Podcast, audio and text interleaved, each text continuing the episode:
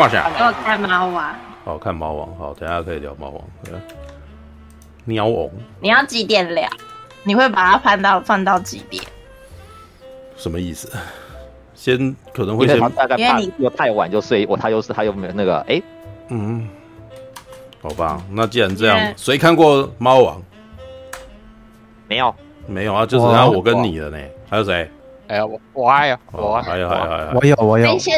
布莱恩，在线性是有去看。魏旭红，魏时红，这个怎么？有哎，我有看呢。啊，可以叫我魏旭，或叫我大毛都可以。哦，大毛魏许哦，等一下，苹果有在关心我。嗯，有没有感到荣幸？他只关心你，我们其他这些长得不帅的男生就不关心。想要关心，想要想要苹果的关心，要抖内。然后等一下，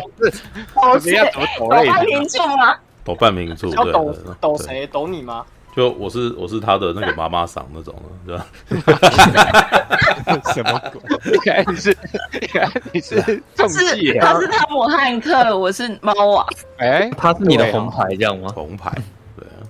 红牌啊！啊，我们那个嗯，怎么样？我我今天可以可以分享一下那个猪头监狱啊。猪头监狱这是什么东西？蜘蛛监狱吧？蜘蛛头监狱，蜘蛛头监狱啊！蜘蛛头监狱。哦，蜘蛛，蜘蛛头，少一个字啊！我刚刚还在想说你是那个是什么盆栽的名字还是什么？就是姑婆鱼还是蜘蛛头监狱？蜘蛛头监狱。好，那我觉得我就先问啊，你看了蜘蛛头监狱之后，有觉得？哦，他是低档 B 啊，B 档 B 啊，好，哎，那请问一下，跟那个之前上次大侠那部什么《终极燃机战 B》啊，这个要请他上来现身说法一下。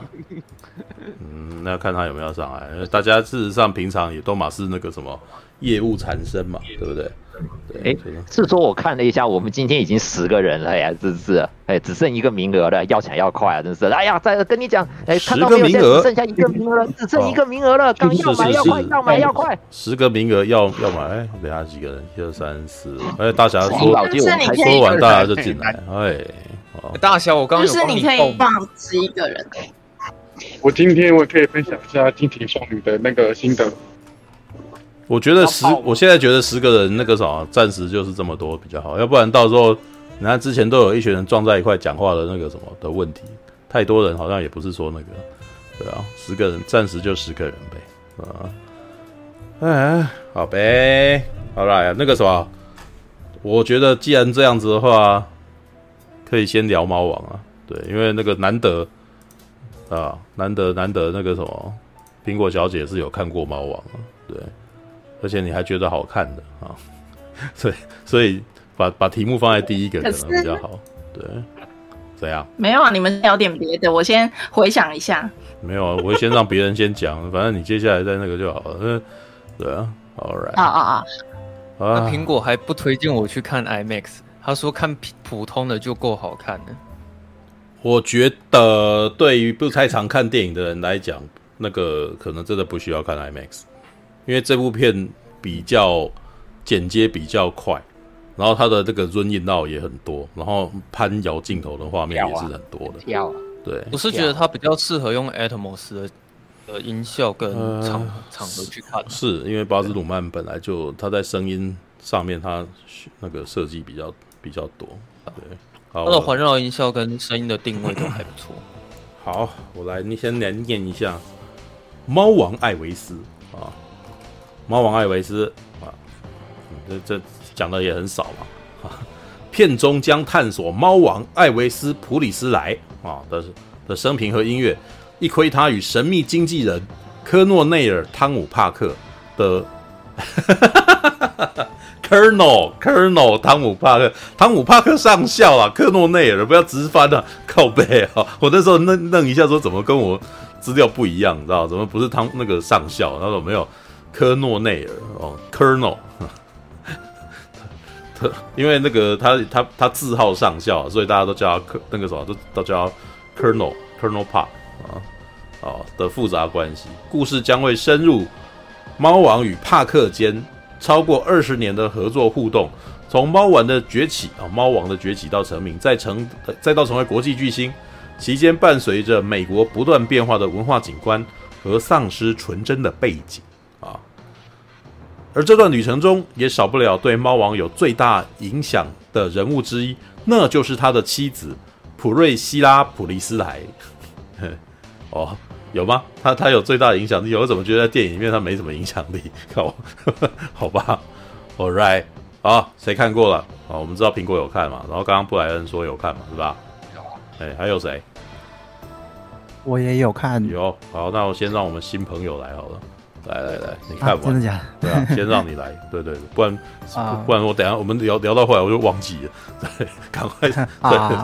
，All right，来那个先自我介绍吧，来先一下。哦，好，我叫呃，大家叫我大毛好了，大毛，魏旭大毛，魏旭大毛，对啊，您的第一部电影是什么？有，我变成我要讲的，我第一部电影哦，第一部。你是说喜欢的还是第一次看的？第一次看，我都可以啊。你你你只要讲一部代表，我觉得 OK。对，第一部解释一下好了。嗯，是通常半平初会这么问，就是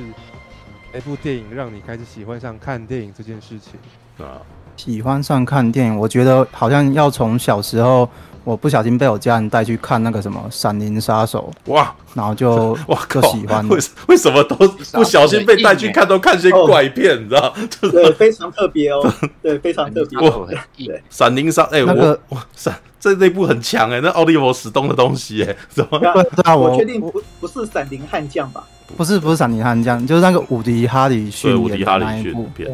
闪灵悍将很好看哎。我小时候看到他，我会觉得很恐怖，就是只要看到那个演员，我就怕了。对，我是长大看他演一些喜剧，我才慢慢接受他的。因为他们，因为他好像有几个画面，就是会有那种大头啊，然后就 take，然后宏观啊，就就感觉他很像一个恶魔这样子。他的确小时候就只会有这种一点印象。他的确在里面挺恶魔啦，因为这他跟他女朋友都是那种一言不合就干掉人的那种，然后旁边的人又又又对他们都很坏，然后可能对他们都垂涎啊，然后什么的，就 所以所以他营造出来的那个环境是一个那种很令人令人觉得不舒服的一种一种那种讽刺的环境。怎么会看那一部？那你后来，所以这对你后来看电影会有一呃有有造对你造成影响吗？小时候我家人好像都会。都会觉得我很喜欢看电影，然后那个时候电影好像分级制度也没那么的管，就是管得很严就对了。嗯，所以通常每个礼拜带我去看电影，就会真的就不挑，就随便乱看。像有一次我还看了一部那个《恶灵古堡》以前导演导的那个《失业的地平线》。啊哈，对。然后我也是看了就吓死，那部是还蛮压迫的啊！我当年去我在二轮片看的。在录影片看的时候，哦、那个时候打从一开始我就已经非常不舒服了。对他，我小我小时候以为是，嗯，我以为我以为它是一部那个科幻冒险片，嗯、结果一直怎么出现吓人的点？对啊，就你 就很恐怖，有太太那个什么自杀的画面啊，然后还有那个脸上都是血，哇眼睛，还还有飘到太空舱外面喷血的啊！我看对，对啊，很屌啊，好不好？那部片其实我觉得那是保罗安德森。拍过最屌的电影，但《恶灵古堡》就是那个什么口味淡很多，到后来就一直都都觉得在重复自己了。对啊，All right，OK，okay, 好吧，那个什么开场白先聊一下，就是那个什么认识新朋友。那来来，那什么样的契机你会去看《猫王艾维斯》呢？是已经认识到巴兹鲁曼，还是喜欢猫王呢？对，是认识这个导演哦。因为我说真的，我真的对猫王不熟。嗯哼，我唯一歌单里有他的歌就是那首。那首噔噔噔噔噔噔，哦对，噔，嗯嗯，就那一首歌而已。然后就是因为也算是小时候吧，看了《红模仿》，觉得他的视觉风格是很屌的那种剪接画面，嗯嗯，所以就冲着他去看的，嗯嗯。然后开场其实就蛮让我惊艳到，就很像那种《红模仿》，就是他。一方面玩剪接，然后一方面音乐都又有对到。其实我整部片看下来，我最喜欢的就是他开场来介绍怎么认识猫王，嗯，然后就好像用了几个时空，三个时空吧，就他小时候，然后嗯嗯、呃，他去面试，然后他跟汤姆汉克见面，这几段画面接在一块，然后每一个音轨又是不一样的，然后就慢慢串起来，嗯嗯嗯，然后。就一直到他站上去舞台，然后唱歌，哦，那个真的是蛮会起鸡皮疙瘩的。嗯嗯嗯，大概是是全片我最喜欢的地方。后面的话就后面就是嗯嗯、欸，觉得有点稍微淡了一点。然后从哪一边啊？一直你指的是他后来去赌城，还是他去做电视专辑？呃，好像电视专辑那边吧，哦、因为、嗯、因为我自己不怎么喜欢看那种传记类电影，而且我觉得他确实是有把他的事迹拍得很英雄化，可是就会我看传记片就会有点分神，就是觉得说这跟史实有没有符合之类的，嗯哼，就会开始有出戏的状况发生这样子，嗯对对，然后就就是会一直看会觉得哇，他好屌，他怎么？会做的那么多疯狂的事迹这样子，可是一方面我会想说，所以史实是真的有发生这件事吗？所以像是，所以你就会很想要去查，对不对？对对对，就很想很想在电影院滑手机这样子。好，滑手机可不好啊，只是大家都很现在这个年代大家都很焦虑，你知道资讯焦虑症，看到什么那个他有讲吗？Google 一下这样子，你看。对对对，All right，像是他，我觉得。嗯哎、欸，那个年代会禁止一个人唱歌扭来扭去吗？我觉得蛮不可思议的。嗯，就是因为他扭得太性暗示吗？还是纯粹只是因为他唱歌的方式太像黑人？对，我比较不懂这一块，这样子。嗯，没经历过。嗯嗯嗯嗯，没有那个猫王这个东西，它大概因为我老实说，我对猫王也没有到特别了解啦。但是因为我本来就很喜欢听音乐嘛。对，虽然乡他的乡村摇滚，我其实不是我喜欢的菜啦，但是有一段时间那个什么，在研究的时候，就是看只要看到可能相关媒体有在讲他的故事，我都会停下来看一下。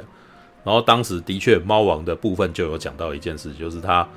呃，因为他扭屁股的画面被认为是伤风败俗的，所以他只要上了戏上了电视表演，然后那个镜头全部都锁在他头上。然后当时那个记录应该那是应该纪录片吧。忘记是纪录片还是这个电影，反正它里面就在描述猫王的故事，这样子用一个猫王的自己在讲的那种口音，然后再讲这件事情。然后里里面有就真的把那一段给放出来，就是他在那个电视节目里面唱歌，然后也是唱那种那种类似那种猎犬啊什么的，然后唱歌唱唱，然后镜头就是大特写，都是他的头这样子。然后里面有几段就开始跳舞，然后旁边那个那个画面真的很好笑，就是大概就到到我目前镜头这边。然后旁边就有两三个人在那边哦哦哦哦哦，然后他在那边唱嘛，唱唱唱，然后就会开始跳舞，然后转身，然后镜头都没有拉开，一直一直都是特写。然后我那时候看就觉得，他光是卡特写就已经很好笑了，因为你不你不知道他在干嘛，然后在那边转这样子，然后旁边就有尖叫啊，刚刚发生什么事这样。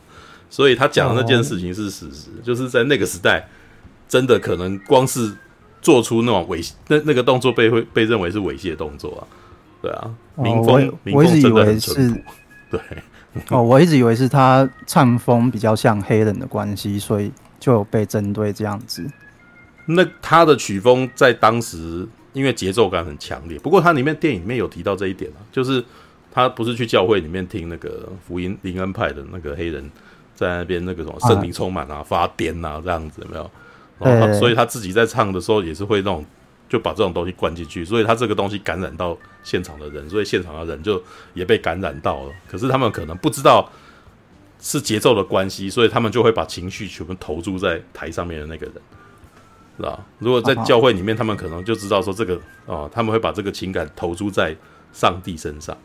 对。但是在演唱会里面，就是投注在猫王身上了，对啊。啊，那那一段那那个教会的。嗯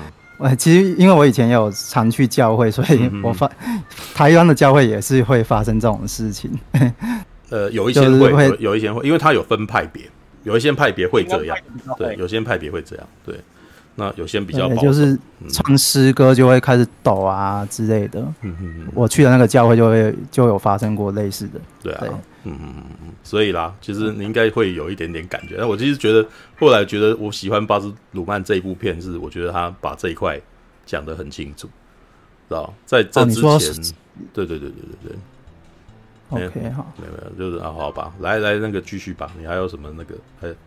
还有什么想法？对。因为，因为我会一直想把那一段当成是，就是会不会是因为黑黑人的关系而被针对？因为，因为我突然就会歪楼想到，如果是现代的话，其实发现好像有的时候社会或者娱乐圈好像也都会出现类似的问题，就是有啊，像是白人白人演黑人啊，或者是、嗯、或者是什么卡通变变黑人之类的。都会有类似的问题产生，所以我觉得好像时代变回现代的话，好像就是这个问题点还是在的。我觉得他有把这个问题拿出来谈，稍微点到这样子。对，哦，现在还是会啊，而且现我觉得台湾也有呢，知道像比如啦，唱嘻哈可能会有人认为说他就不是道地黑人啊，他唱什么嘻哈之类的。哦，对，对啊，这就是蛮明显的情况啊，对啊。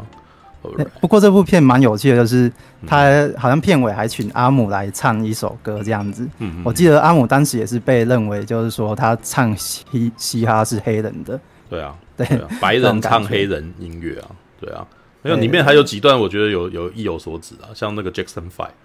就突然间提到一下迈克杰克森的那个什么那个杰克森五兄弟，一下子而已，但是我就会忍不住，哎、欸、靠，Michael 跟猫王事实上共同点蛮多的，对。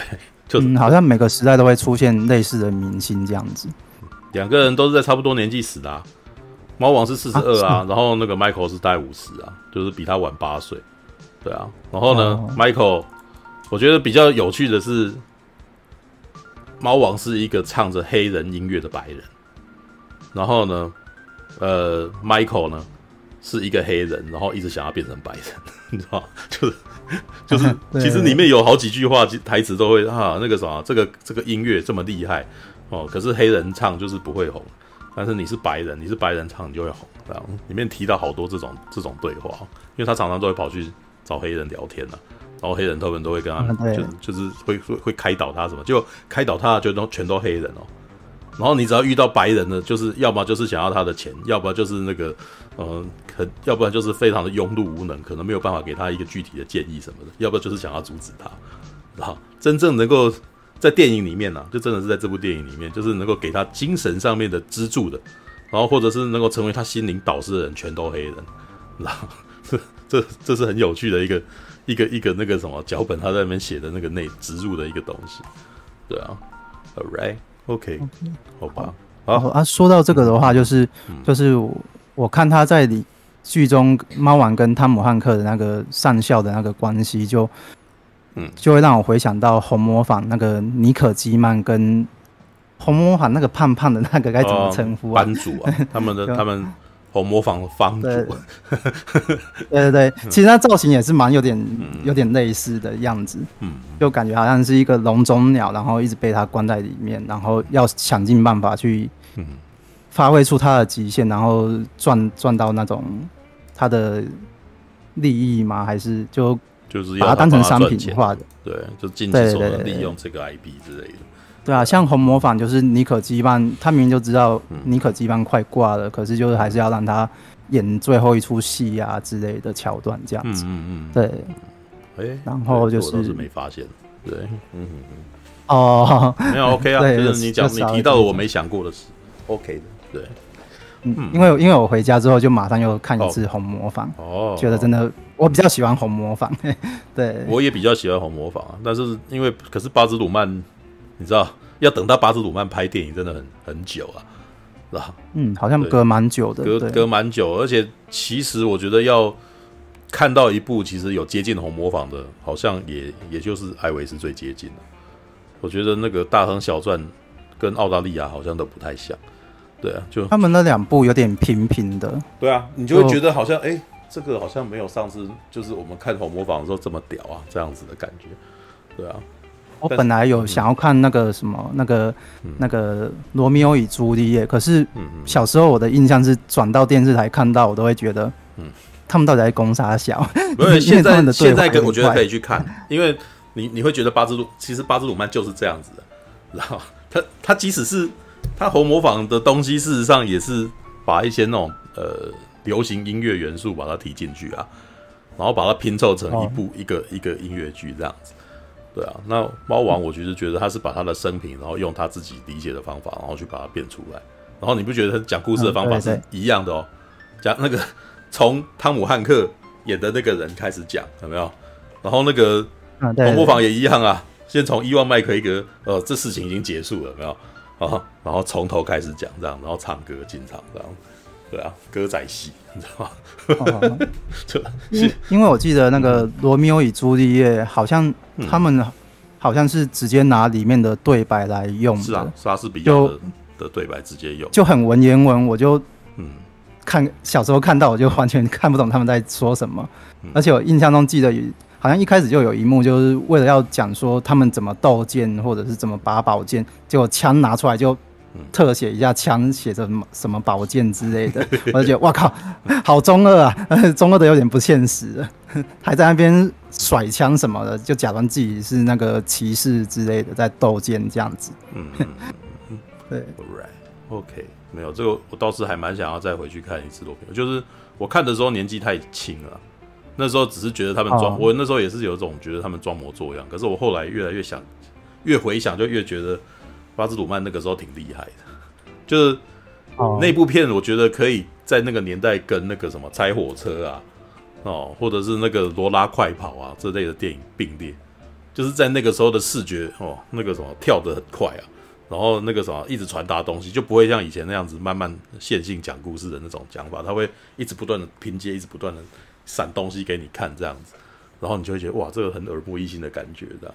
对啊，我青少年的时期是觉得这种电影很屌啊，那只是它出来的最早，所以我在那个时候反而没有特别喜欢，我好像到拆火车，然后到罗拉快跑之后，然后我才会觉得哇，这种电影很厉害的，我偷拐抢骗啊，然后什么之类的。对，嗯，他的风格就有点类似像艾德格莱克的那种感觉，对，应该是说艾德格莱特算是承袭了他们的东西了。哦，对，我觉得艾德格莱特其实算是已经算是后继者，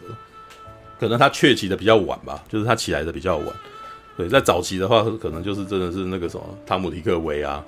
然后那个什么，诶，像那个什么巴斯鲁曼啊，然后那个。开火车的那个导演叫什么名字？我忘记他名字。对，然后，哎哎哎哎，等一下。啊，没有，我也在想而已。开火车的导演，丹尼丹尼。鲍曼，哎，丹尼鲍尔，丹尼鲍伊啊，丹尼宝宝伊是吗？等一下。等一下。哦，好像是，好像是。丹尼鲍伊啊，丹尼宝。哦，对，丹尼鲍伊，哦，对，我记得他也有拍过史蒂夫贾伯斯，对吧？对啊，对。哦，我很喜欢喜欢他的那一部。没有，但是我我我这么说好了，在那个时候，我青少年的时期看到他的东西，会觉得他们就是玩这个为主。但是他们后来过了十年、二十年后，他们其实就证明说，他们事实上不是只玩这个的。对，因为到了那个贾博士的时候，他他的东西其实已经不是这样早年拆火车这样子。用那个什么 NTB 式的画面或非线性的方法在那边乱跑这样子，对，他其实就变得比比较平铺直述这样子，对啊，非线性这么厉害啊，嗯，非线性，我当时会讲非啊非线名字啊，非线性在那个年代是刚刚跳出来的一个新的技术啊，对，因为在在那个年代之前剪接都是用线性在拼的，就是那种贴的哦，真的是那个什么 A 加 B B 加 C 这样子弄起来的那种。那到了非线性这种东西是在那个年代开始出现电脑剪接，然后就可以这个画面可以反悔，然后那个东西可以突然间跳进去之类的，就所以那个什么，你可以去想的组合排列变得比较比较丰富比较多，对，所以就会哦那个时候突然间开始多一堆奇奇怪怪的东西出来，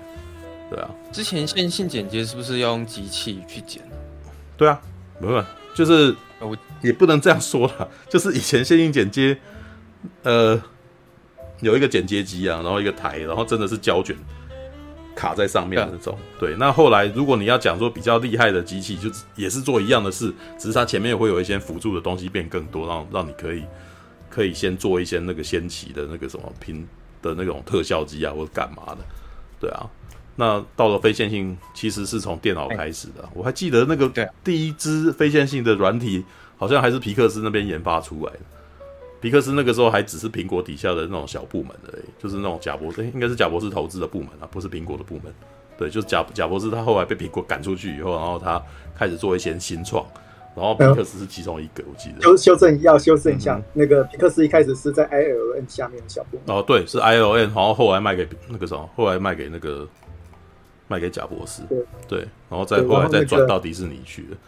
对，那个那时候 ILM 就是发发展了一个那个可以那个用电脑剪辑的方式。这这个这这个单位后来就发展自己发展成一个公司，然后那那个公司现在叫做 AV，AVID。哦，AVID。对对，A B 公司，A B 公司到现在都还是好莱坞主流人士在用的剪辑软体。对，对，我还记得 A，可是我记得的话，I O N 他们发展出来的那个特的那个什么剪辑软体，后来在他们那个《星际大战》首部曲的时候大量使用。对，大概就在那个时候，所以所以《星际大战》首部曲，我都觉得他们就是工具拿到太好了，然后就玩疯了，你知道，就变成我觉得。这现在破题一下，我老实说，有的时候有人讲说艺术是一种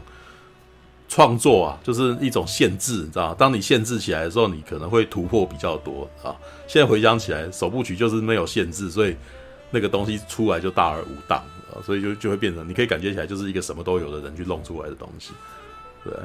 ，All right，All right，好吧。那个，哎，等一下，那个，等一下，等一下，哎，好，还还还，对，我要要看你你有没有结语。对，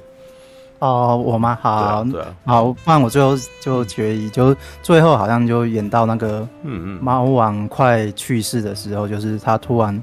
我突然发现导演，哎，好像有看过王家卫的电影，直接就用没有脚的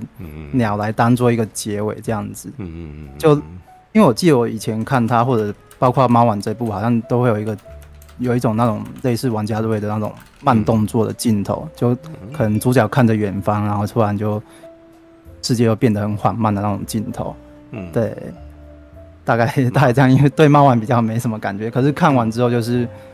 有特别去找他的原声带来听，我觉得音乐还是这个导演最厉害的地方。对，真的，我也觉得很很棒。甚至我会我我得说，有时候说巴斯鲁曼甚至把你平常会觉得没有什么的音乐，把它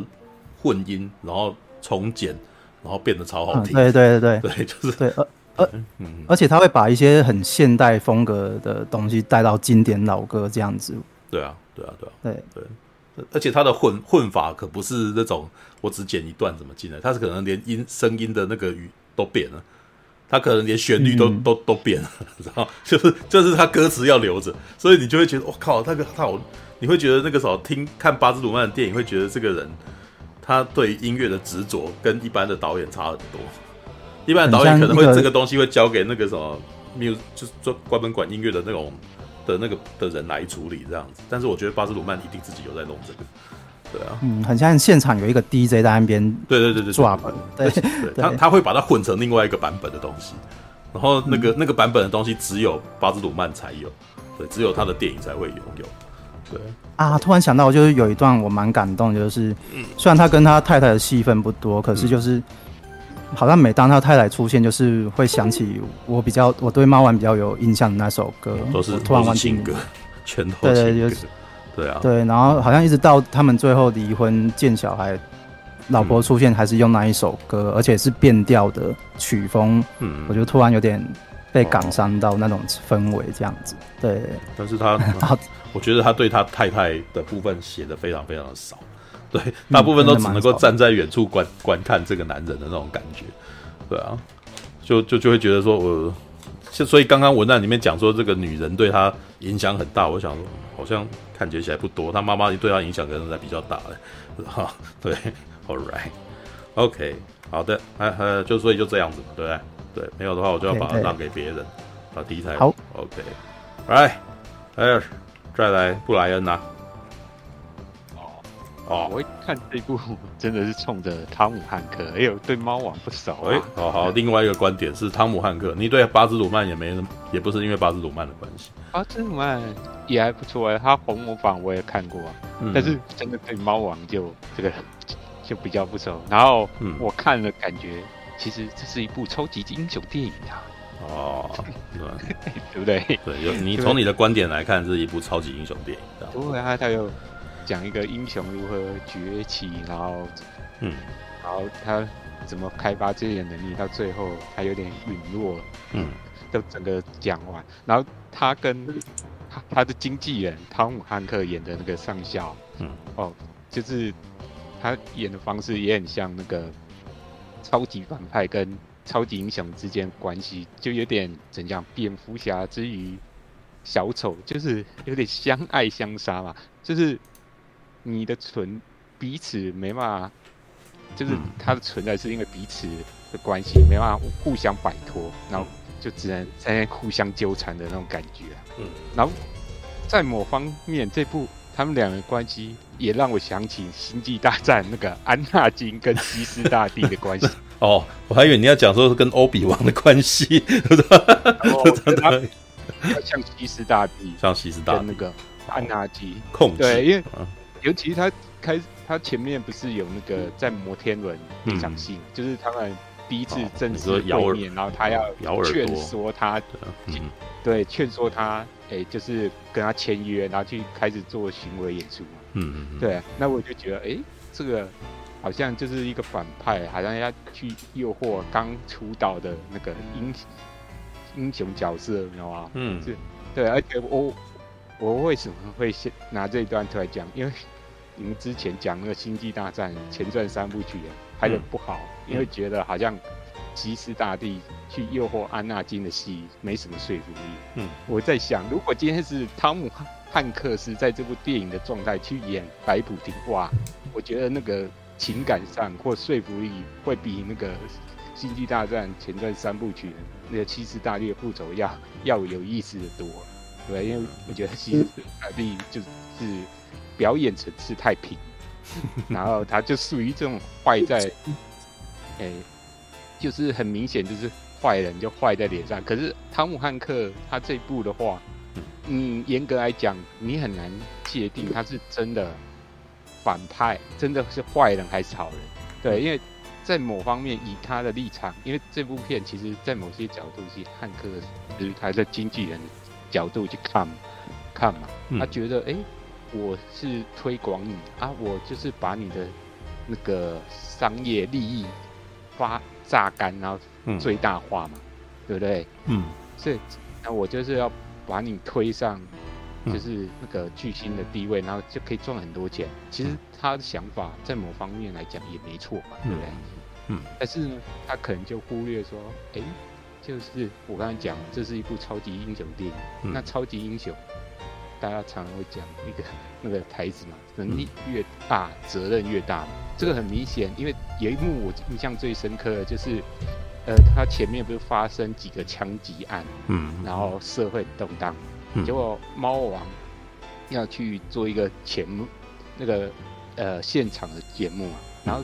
结果汤姆汉克斯就要他唱那种很商业性的什么圣诞节来，因为那是圣诞。哦，应该是圣诞节的那个专辑的的那个节目，特别节目。对，但是呢，我觉得，嗯，猫王他其实觉得，哎、欸，你现在发生社会上发生这种动荡新闻，可是你硬要我唱这种很欢乐、很商业的东西，我觉得我做不到。嗯、所以他最后也是展现他超级英雄的那一面嘛，就是唱比较能够抚慰人心的歌嘛。嗯，对，而不是只是唱那个商业的东西。嗯在里面啊，我觉得这部他这种呈现方式，哎、欸，我觉得还蛮特别，还蛮蛮不错的。嗯，然后我会觉得他这个角色猫王的角色很有意思，他这超能力就是他舞台上的魅力。嗯嗯、对，你们一开始他在台上还很害羞的感觉，嗯，可是当他一唱起歌，哇，下面女生为他为之疯狂。对，为什么猫？为什么？大家为什么可能不晓得为什么？哎，中文会称呼那个艾维斯叫猫王，其实他是两个绰号凑在一起啊。嗯，一个绰号就是南方人称呼他为那个乡间小猫啊，嗯、然后大部分人会称呼他为摇滚乐之王啊。中国人其实就是把这两个合在一起，猫语，因为他就是 对对啊，嗯嗯，因为他就是一个很性感的那种象征，就猫一样，就是一个。很厉害的公猫，然后他一表演的时候，嗯、其他的母猫就跟着。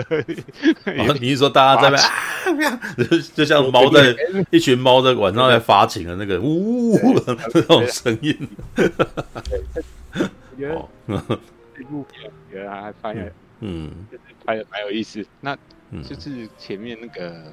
那个谁讲过，就是他的音乐做的很好，然后场面就是表演的几段，我都觉得蛮有意思。嗯嗯嗯。但是我觉得比较可惜，就是如果以歌舞片来讲，哎、欸，我觉得他做了很不错。但以人物传记片的话，我觉得稍微可惜一点，就是嗯，因为看完之后，我觉得我还是对猫王这个人的个性、家世其实还是隔了一点，不是那么没办法很深入了解他的内心。嗯，因为我觉得现在好像拍传记类电影的话，如果要呈现一个角色的话，可能会比较多在琢磨这一方面。但是可能八字鲁曼他是以。完全就是以歌舞片的形式来拍，对他，他没有特别想要去呈现猫王的其他的层面，我觉得他没有想要让它变得很复杂，我觉得，对他主要呈现在他舞台上面的风采。嗯，那你前面刚才也有讲嘛，他跟他老婆的那部分其实少了可怜，但是其如果真的要讲的那部分面，其实应该是可以琢磨很多的。但是如果是这样的话，可能这部片就可能会变成比较偏剧情片，那就不是就像初大想的，他就不是那个八兹鲁曼想要营造。那我会觉得稍微可惜。但是，但是如果以一部歌舞歌舞片啊，我是觉得还蛮精彩的，我对吧？嗯，All right，应该，嗯嗯，对我观点这样，嗯嗯嗯，All right，来苹果苹果，有没有那个什么？有没有多的？嗯，对。你不是看完了？对啊，看完了。对啊，换你了，玛丽。对，没有人看吗？非线性不是有看？不是已经两个人讲完了，这 好啦好啦，嗯，首先我去看猫王的原因是因为我看不到那个 Top Gun 的 IMAX，然后原来不是，然后我就想说，是因为看不到 Top Gun 这样，嗯，原来是想要看汤姆克鲁斯，对，因为汤汤。我比较，我离他比较近，就是年代比较近。汤汤。然后呢，猫王呢，它真的是我抬脚的歌，就是我可能在肚子有听过他的歌吧，就是我爸妈他连带的歌。胎胎教。然后，哦，胎教。对啊。哦哦。然后，所以所以，其实我我就想说，好，因为我就问你嘛，我就说好看吗？然后你就说两个字，好看。嗯。然后我想说好看哦。然后，然后说不好看，找你麻烦。好看啊，然后对啊，你看，好了，人，嗯，对，好，反正就是这样嘛。然后我首先我就看的时候，就因为是出现拉斯维加斯，嗯，然后我我我其实他一开始的电影的画面是我超级喜欢，他们用那个漫画的形式去表现出来，一个。对，然后我就觉得哇，怎么这是要把猫王拍成什么英雄嘛，还是什么？我不确定。然后好像奇怪为什么要用漫画的格式这样子拍出来？可是那是我最喜欢的美国的漫画形式。嗯，然后一看就知道那就是美国。嗯嗯，对啊。然后他就会有，然后就出现那个拉斯维加斯啊，然后乡村啊，然后讲一些，就是他是从乡村开始讲起嘛。对。然后其实他开始演绎那个小朋友的时候，其实我还不知道那是猫王。嗯。然后我想说，哦，小朋友，然后我就开始一直看他的给我的，因为小朋友他就去偷看那个人家表演，可是我不懂为什么他会被阻止。那有什么？因为那个地方都是黑人的那个啊，当时种族隔离啊，就是他是个白人，他常常偷偷跑到黑人的那个什么聚集的地方去啊，对啊。OK，、嗯、所以当时是黑人是被呃禁止的，没有算是禁止啊，他们就是分开居住啦，就是呃，我觉得以如果你哎、欸，你你你回到台湾，我拿个台湾的比方好了，像台湾台中这个地方，常常就是那个什么，有时候一个东协东协广场，然后那边常常会聚集一些那种那个东南亚的那个人在那边呢。对啊，然后从此之后，那个什么台湾台中那边的一般民众变得不是很喜欢去那里。对，那是一种自然而然的那种，会觉得说这个这他们跟我们的文化差很多，然后我都常常不知道他们在干什么，所以大家可能会自然而然就远离他们这样子。然后在美国当时的情况其实也差不多是这种情况，只是那种他们的状态是更明目张胆的。他们可能就会直接这个政府那边就认为说，诶，白人跟黑人的居住区就是应该要分开，要不然的话，可能黑人那边呢可能会发生一些犯罪，就可能会对白人做那个什么做很危险的事情，因为他们当时是比较比较歧视啊，他们可能会认为黑人那边的那个。的那个什么经济水平比较低落嘛，然后白人这边教育水准稍微高啊之类的，然后他们可能就会觉得说黑人可能会对白人不利啊。对，如果你有印象的话，像那个 《乱世佳人》，你知道你有看这部片吗？对，有《乱世佳人》里面有一幕就是那个郝思嘉啊，他自己去那个做生意啊，他就在做那些生意，然后他就自己驾着马车，然后就那个经就是就就出出差去了，就在路上就被黑人攻击这样子啊。然后，但是里面有一幕就是他自己家里面以前在他家里面当奴隶的黑人就出来保护他这样子，然后把他带回去这样子，对啊，里面就有这么一段描述啊，对，All right，OK，哦，嗯嗯嗯，OK，嗯，然后，对，然后我就想说喜欢那个就是他，嗯、因为他我慢慢看的时候就会觉得，哎，那黑人就是集中在一群，然后就就开始唱圣歌嘛，对，然后我就想说啊。圣歌，可是他们很妙的是，我也没有觉得那个是一个教堂什么的，它就是一个一个房子，然后里面有很多一个棚，对，一个帐篷，对。对。然后我想说，奇怪，那不是我我其实那个声音听起来像圣歌，是圣歌啊，他们在聚，我他们在聚会啊，他们在聚会，对，就是太穷了，所以连可能连木头房子都搭不起来，就是一个帐篷在那里这样子而已，对啊，OK，嗯嗯嗯嗯。然后之后就跳到，就是我发现，就是他这部片，他是讲了一个男人的成长史。OK，哦，从你的 观点看，他怎么样去对男人的成长史哦，对对，嗯，然后他他一开始就是因为他很很在乎他妈妈，嗯嗯嗯，对啊，然后在乎他妈妈，所以所以我就想说，他他妈妈叫他做什么，他就说他一定做得到这样，对啊，对啊，那个杂音从哪来？等一下又是怎么了？那等一下，非线性。哦，非线性哦，对啊，那个没有没有没有 call 没有 cue 你那个先先静音了，对对，好，OK，All right，好好好，来吧，继续吧，对。然后反正反正我就觉得，反正这一部就是男人成常事嘛，就是首先他妈妈那一段，就是他他想要他妈妈好，说过好日子这一些，嗯，然后我就觉得哦，真的是很孝顺，就反而他妈妈。反正他们不是，我就发现原来猫王是个妈宝。哦，对啊，对对对，嗯，这也是我在这部片里面看到非常他那个巴兹鲁曼有很特别描述，而且还放很大的力气去讲的事情。对，对嗯嗯。然后他反正那个过程，其实我有想到，嗯，反正我有我有朋友是，我觉得他们也是，我不知道甚至外国人会这么的妈宝。可是他是南方人啊，南方人当当就真的会比较这样子啊，对，就是不过我甚至觉得他，我其实觉得猫王有点夸张，然后我他我觉得他跟他妈妈已经已经超越了那个普通母子的关系，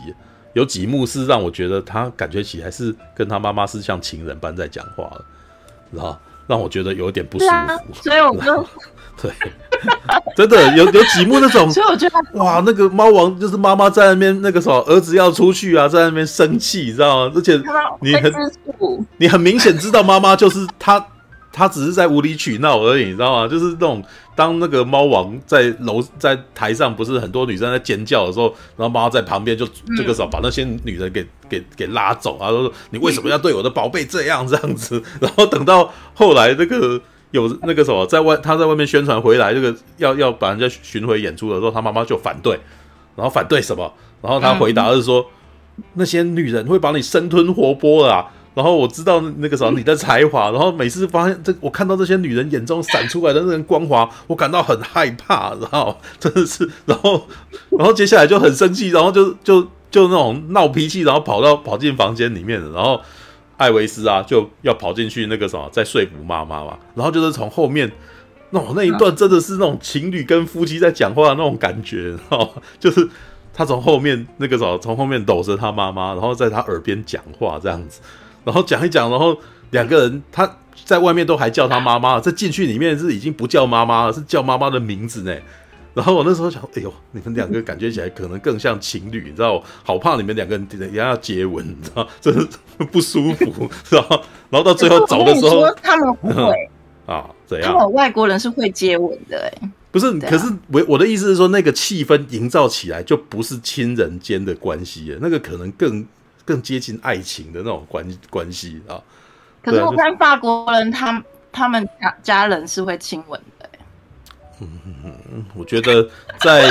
真的这么说好，我看到的时候也会这样吃吃惊一下。这么说好了，他他们如果连猫王那个什么扭腰摆臀都觉得不舒服的话，当代的那个文化，嗯，那那那那个什么，他们能够接受儿子跟母亲接吻吗？你知道吗？这就所以我才会说，他们进去那个什么房间里面，两个人在对话的时候，那个的场面变得超诡异的。但是呢，有趣的点是，猫王在那一幕，我也觉得他感觉起来变得有点阴柔了。我觉得他在表演前的那种那个什么上台前的样貌，都会让我觉得他有点像，他把他塑造成有点像那个什么。好了，这样讲可能不是很贴切，但是但是最最符合我的感觉就是韩风偶像，你知道。就是他可能 他会在他脸上化浓妆嘛，然后身上穿的衬衫是那种丝质的，你知道那种衣服，然后他身材又是那种瘦削的，就是他不是健壮的男人，你知道？然后在头在在在上面的一一走上去台上面的时候，有有一瞬间你会觉得他看起来很中性，就不是男子阳刚象征的那种感觉，对啊，对啊，所以所以就会所以就是当他开始跳起舞来，然后吸引女生的时候，男生不爽他，然后妈妈不高兴这样子。对，我想说它有点像费翔，反正有那种费翔，有费翔的味道。哦，一呃，有，有，有啦有啦有，但但是这因为那个啥，如果费翔有，那应该就是真的是那种被，也就是被猫王影响的啦。对啊，猫王的对于这个时代的流行音乐影的影响力就，就我我只能说他就是先驱，你知道，就是里面不是有那一幕他在那边那个扭屁股的画面，然后那个女孩子。尖叫嘛，然后我那一瞬间，我在看那一瞬那那个片段的时候，那一瞬间我突然间理解了为什么罗志祥他在那边那个什么空干画面，然后会有女生在旁边尖叫，其实是有点像的，对，就是对啊，呃，罗志祥曾经有一段画面是他在那边只是在在原地在那边一直抖，一直撞屁股这样子，然后下面就一群女生在尖叫这样子，对，空干王，对，哦，对。可是，可是我不觉得那个动作其实有有性爱，是是是那个导演刻意把那个影像摆到那边去。他强调，对，我也这么觉得，所以我其实觉得那一幕很幽默，然后因为我没有感受到性驱动，对，然后但是那个什么巴斯鲁曼很硬要强调，然后就他会用那个类似那种武侠片的那种 close run 的那种，嚯。然后，然后就润到那个他在那边抖屁股，就这样进去这样。然后接下来再润到那个女孩子，然后女孩子就有，然后叫叫一下，这样。而且他还找了几个女生演戏的时候，我觉得也很好 笑，就是那种，诶，尖叫有没有？然后尖叫，然后可是他的。他叫了，但是那个女孩子的这个眼睛跟表情是一副我刚刚怎么突然间不自觉尖叫了，你知道吗？就好像是身体的自然反应，然后他的神智还不敢相信这样子的那种那种演法，你知道吗？然后，然后、这个、可是我、嗯、我能体会那种，嗯，我能体会女生为什么会看到偶像，然后忽然就是因为其实没有这么的，嗯，可能没有这么的，应该是说。我觉得音乐有很大的一个影响，其实是音乐的律动，嗯，导致身体的律动。哦，你说节奏的那个撞击，然后会让你觉得你想要，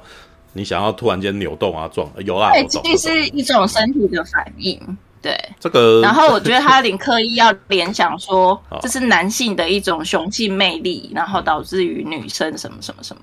啊，也是自然的魅力啦。对，其实觉得那一幕事实上他。会，大家会开始扭动起来，还有其中几个原因，它节奏很强，那个其实就是后来摇滚乐会开始流行的原因，就是用重击跟鼓声，然后 bass，然后在那噔噔噔噔噔噔噔噔噔噔噔，然后它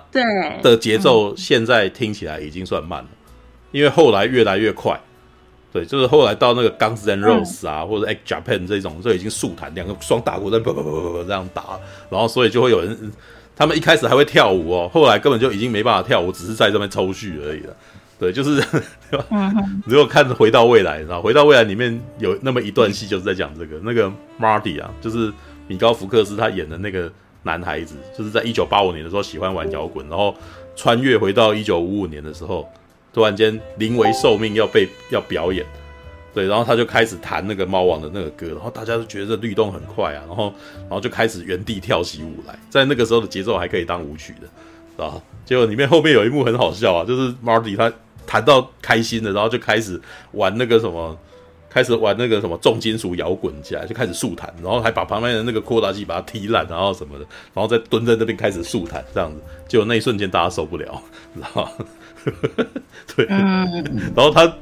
有点不好意思，然后就讲了一句台词说：“诶、欸，看来你们还没有办法接受这样子的音乐，不过你们的儿子应该就喜欢了。”然后就赶快跑掉，这样子。我觉得那一段他的对话，他他讲的话还蛮可爱的。对啊，All right，OK。Okay. 然后嘞，然后然后他不是，就是啊，呃、嗯，刚刚才就是他他不是会去亲吻，可是我觉得他是到后面啊，哦、就是后来那个时候他会传给他会亲吻粉丝。哦，首先我以为是导演刻意要拍成这样，嗯、然后呢，我就从才再去回想，哎，奇怪，我最喜欢猫王什么歌？然后就。我喜欢那个 Love Me Tender，然后我就我就在想说，哎，那我就播来听听看，然后我就啊，对，就是这一首歌我很喜欢这样子，然后我就看到怎么他开始亲那个亲粉丝这样子，就是在台上，然后他一个一个对所有对他举手的人，然后过去，然后就真的是趴下去，然后跟他嘴对嘴，然后就接起吻，是一个行为艺术，行为艺术吗？可是女生好像很开心哎，然后就。我你那支影片我看了啊，接接接下来还有男生抓他，他想要去亲他，他自然而然想要下去，结果看到是男生，他就他，他头就抬起，对，所以他是直男，对他他只他只想亲女的，你知道吗？对，OK，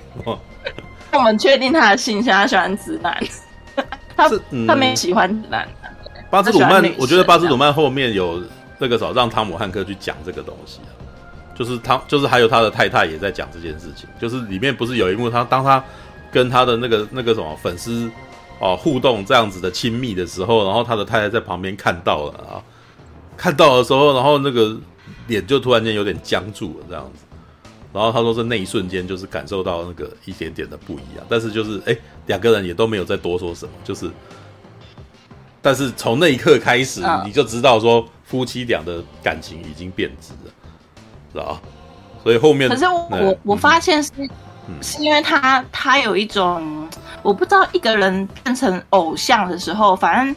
你会把自己神化了。嗯、也许我觉得他内心就是可，你看他死了才四十二岁，你看我们那时候我们嗯三十岁到还没到四十岁之前，我觉得一个人的性格其实还没有很稳定。他当那么多人在捧他的时候。其他就摇摆了啊！我觉得，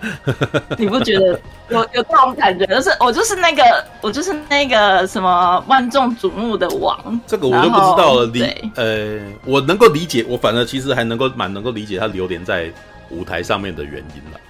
因为你你因为很有有魅力。嗯，像现在不像现在我现在所做的事情，事实上跟他是同一种行为啊。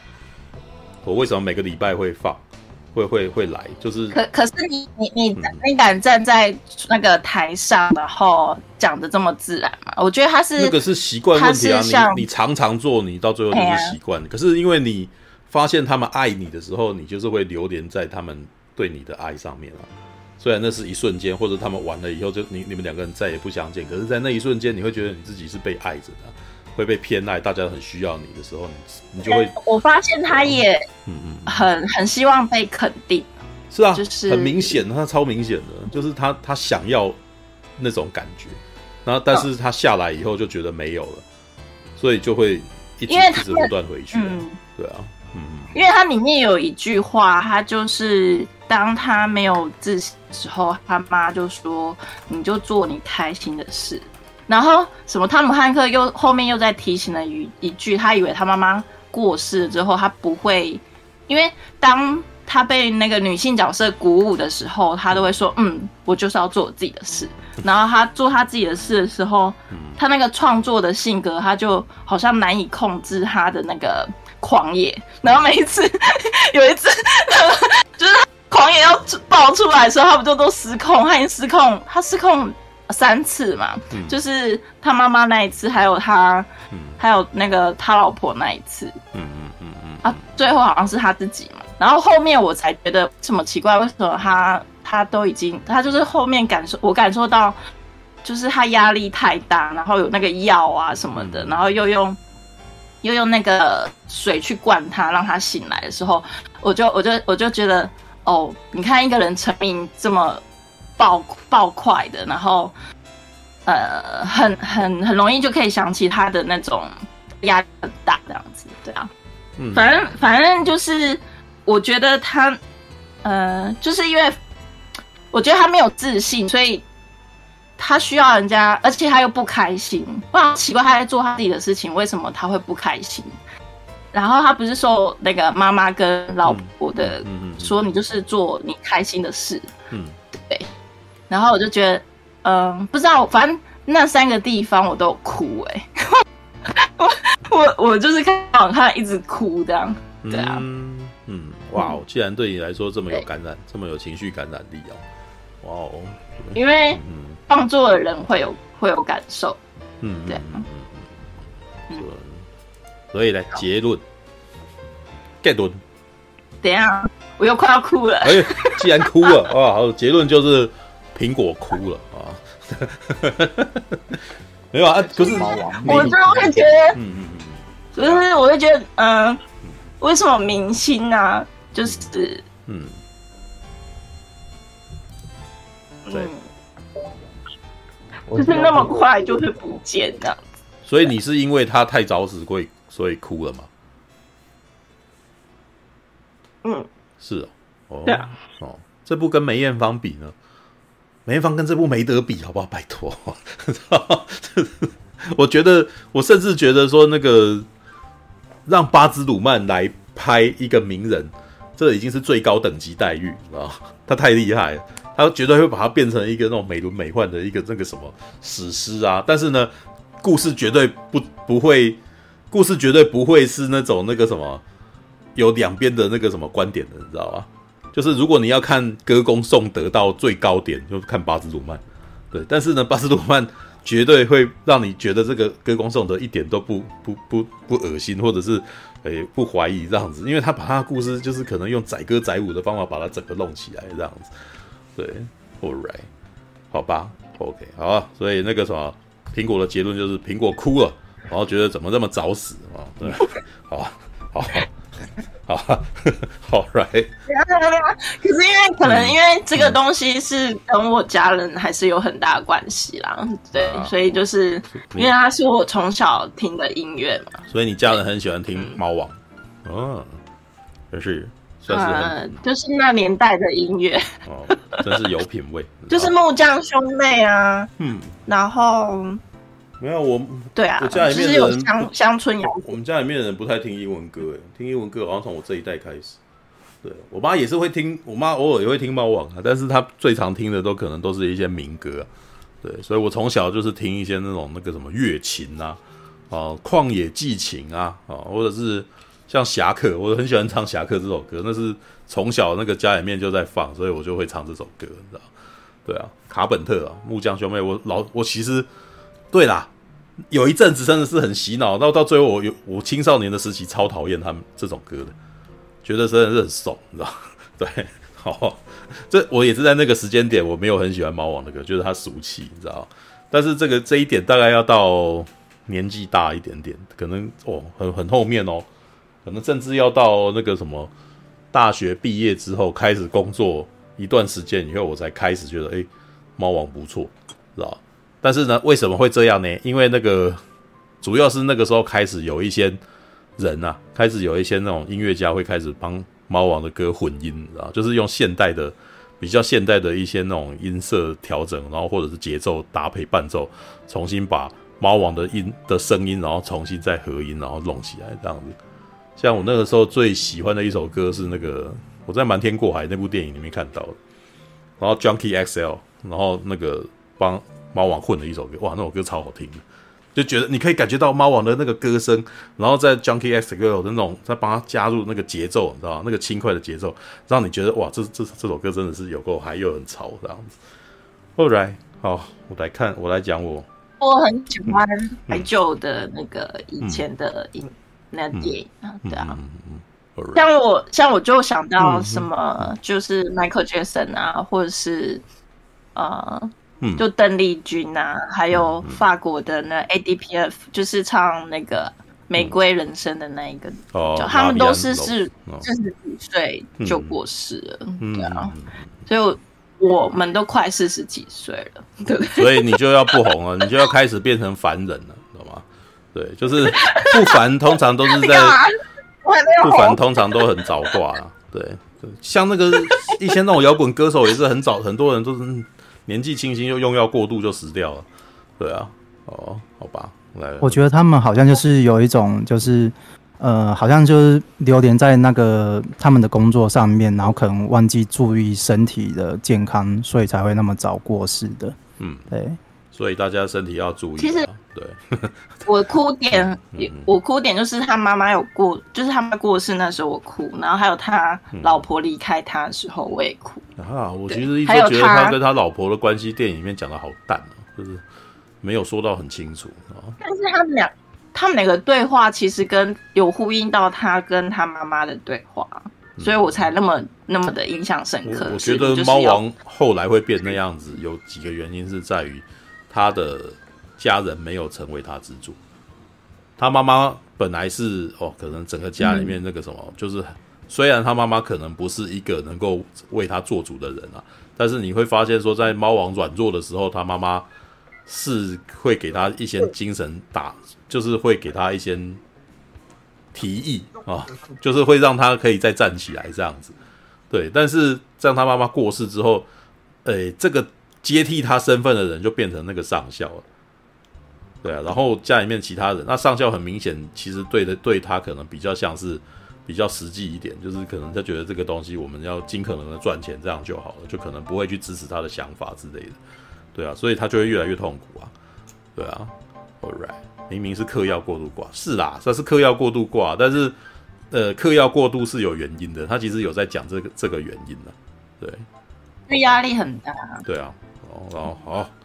我来说我的感觉吧，从头开始说哈。对，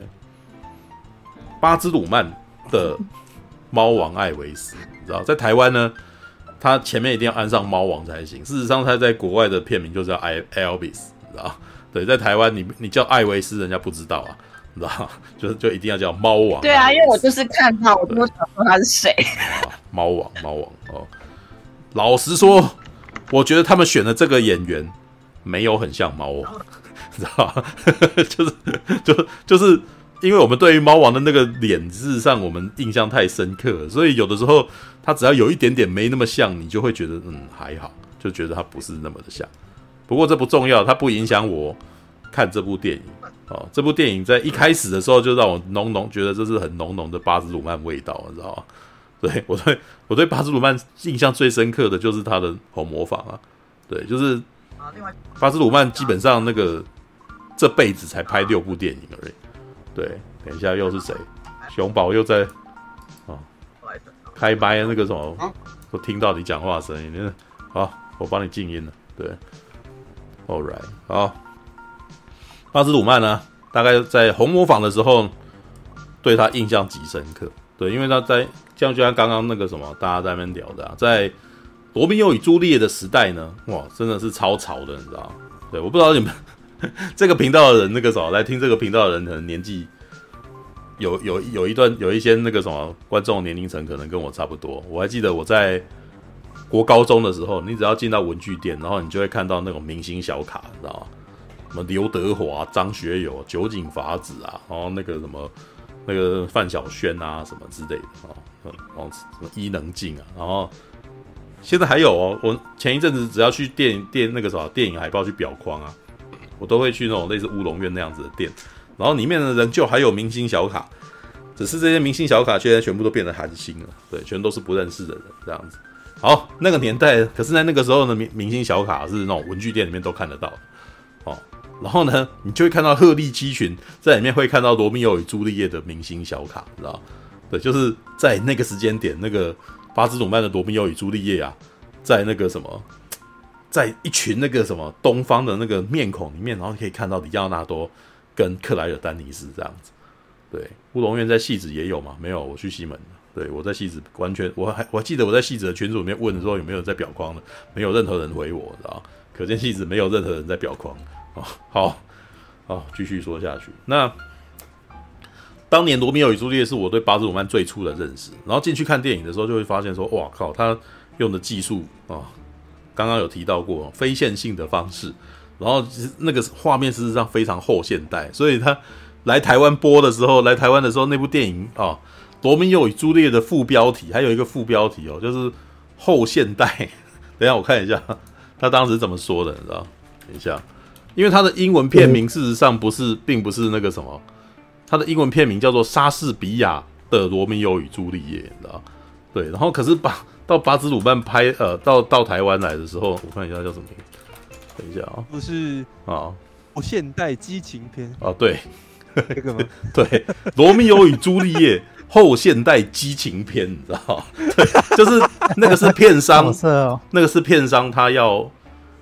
呃想要在一个画面里面就告诉你，因为可能我很明显啊，他们觉得取罗密欧与朱丽叶，大家可能觉得这个什么，嗯，这个这个故事拍到烂的啊，对，就是我们都知道故事啊，对，但是但是就是希望吸引观众进来看嘛，所以后面再加一个片名叫做副标叫后现代激情片，你知道？就是想要务求在那个片名里面让你知道说这部电影进去看会得到什么。哇，你一定要后现代哦，激情，但是激情里面不是没有做爱啦，对，就是你现在如果回去看那个什么 movie clip 里面的罗密欧与朱丽叶，你会看到哇，那个里奥纳多跟克莱丹尼斯在你看看我，我看看你啊，然后找到机会逮到机会就抱在一块亲亲这样，然后就立刻就跑掉，然后再讲这件非常文绉绉的话这样子。嗯，有有一幕是暗示他们已经做了嘛，他们躺在那白色床单上，然后巴斯鲁曼。对，把那个床单拍得很漂亮。对，他那个罗密欧，他把那个布被单掀起来，然后在里面跟他玩游戏。他还从被单里面拍。对，那那个整个场景非常漂亮的，很像那个一个帐篷的感觉这样。对对对，他那个，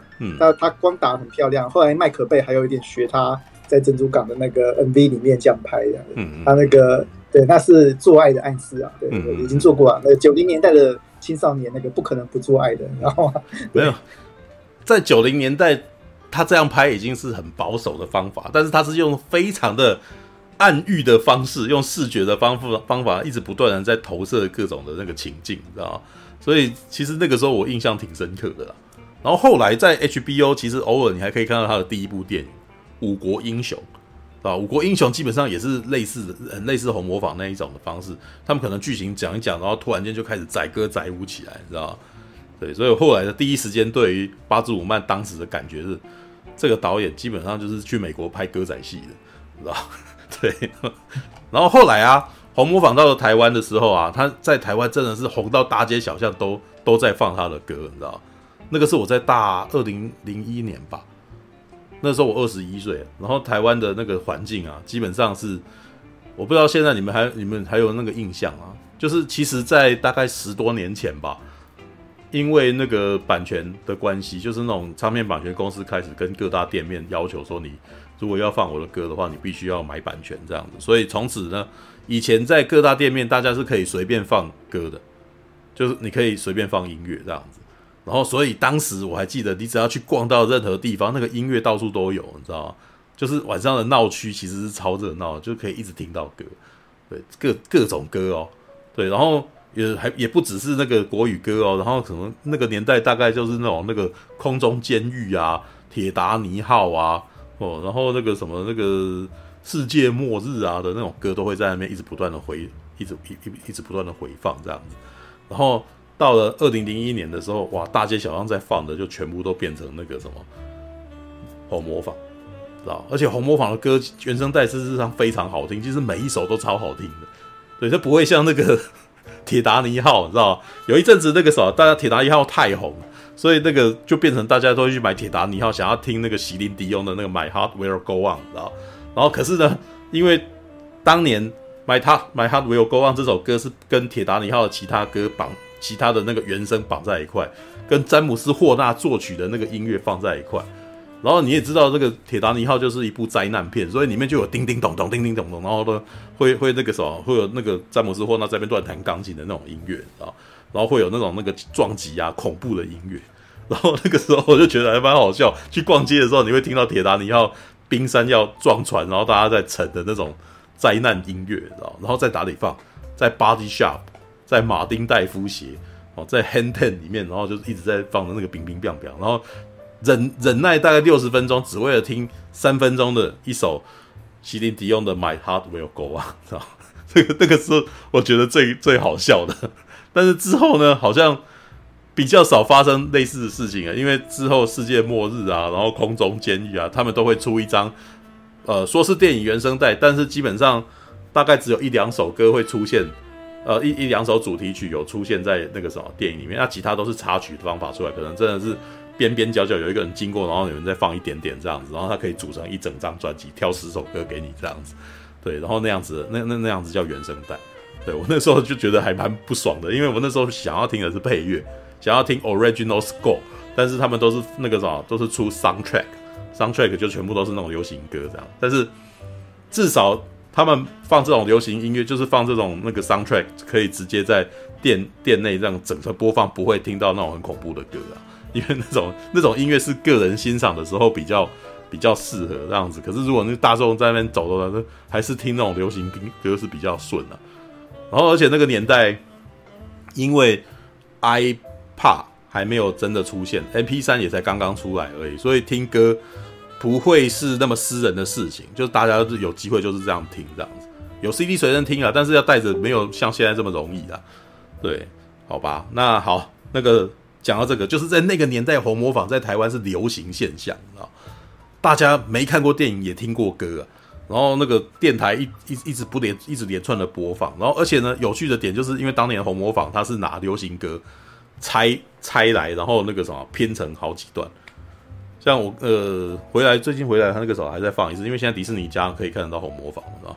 然后你就看到那个伊奥麦克格可能突然间唱一两句，然后那一两句是真善美的词这样子。然后接下来唱一唱，突然间出现那个什么，呃，那叫什么？哦，惠尼休斯顿的那个的的其中一句这样子。然后旁边的班主突然间唱的时候，突然间唱宛如处女，就是 like a virgin。然后就是，可是他不是整首唱完，他会突然间把一首歌的其中几句拿出来，然后跟另外一首歌把它拼在一块，然后混在一块这样子。我那时候觉得，哇，干巴斯鲁曼超级厉害的，这等于是这个人听音乐真的是听很熟啊，你知道？他真的是。完全，而且是听到每一首歌的精髓，就觉得这个时候哦，情境到哪里，我就是这一首歌眯进来这样子的那种感觉。对，然后刚刚有人那个啥提到，其实还蛮有道理，就基本上就是那种你会感觉到导那个导演基本上兼 DJ，你知道，兼配乐 DJ，他把所有所有的歌都混进来，而且他混音还不是只是把这个段放进来让他唱完哦，他连声音的那个音色要符合这个环境，你知道，要符合这个时候当下的感情，所以他有时候大调会变小调。然后那时候就觉得，我靠，这个导演事实上控制音乐，事实上控制的超紧的，而且是一定要照他的意，然后本来的歌不要不不照本来的歌也没关系的那种感觉，你知道吗？他做的他做的很绝啊，所以当时我看红模仿，我是觉得它不仅是画面华丽，然后场面那个什么，场面精彩，然后剪接也凌厉哦，那个里面常常那个他的那个画面其实摆动，事实上常常锁紧在那个人的身体。然后你就会觉得哇，他那边摇动的感觉，事实上其实是蛮紧张的，对。然后，然后还会常常做那种交错剪辑啊，像《红模仿》里面有一段就是，哎，那个什么，前面尼可基曼跟伊万麦克在那边谈，哇，已经走上台了这样子，然后下面的杀手想要杀，然后这时候还交错到那边这样子想要杀，然后想要杀，上面有一个拿沙包丢下来，然后丢下来，然后那个人被打晕，然后这边还继续那边继续唱，然后那个 那个枪就直接掉在地上，然后那个吃醋的那个。有钱人就过来要捡捡的时候，那个什么走上台准备要开枪打的时候，然后这时候班主出来打他一拳，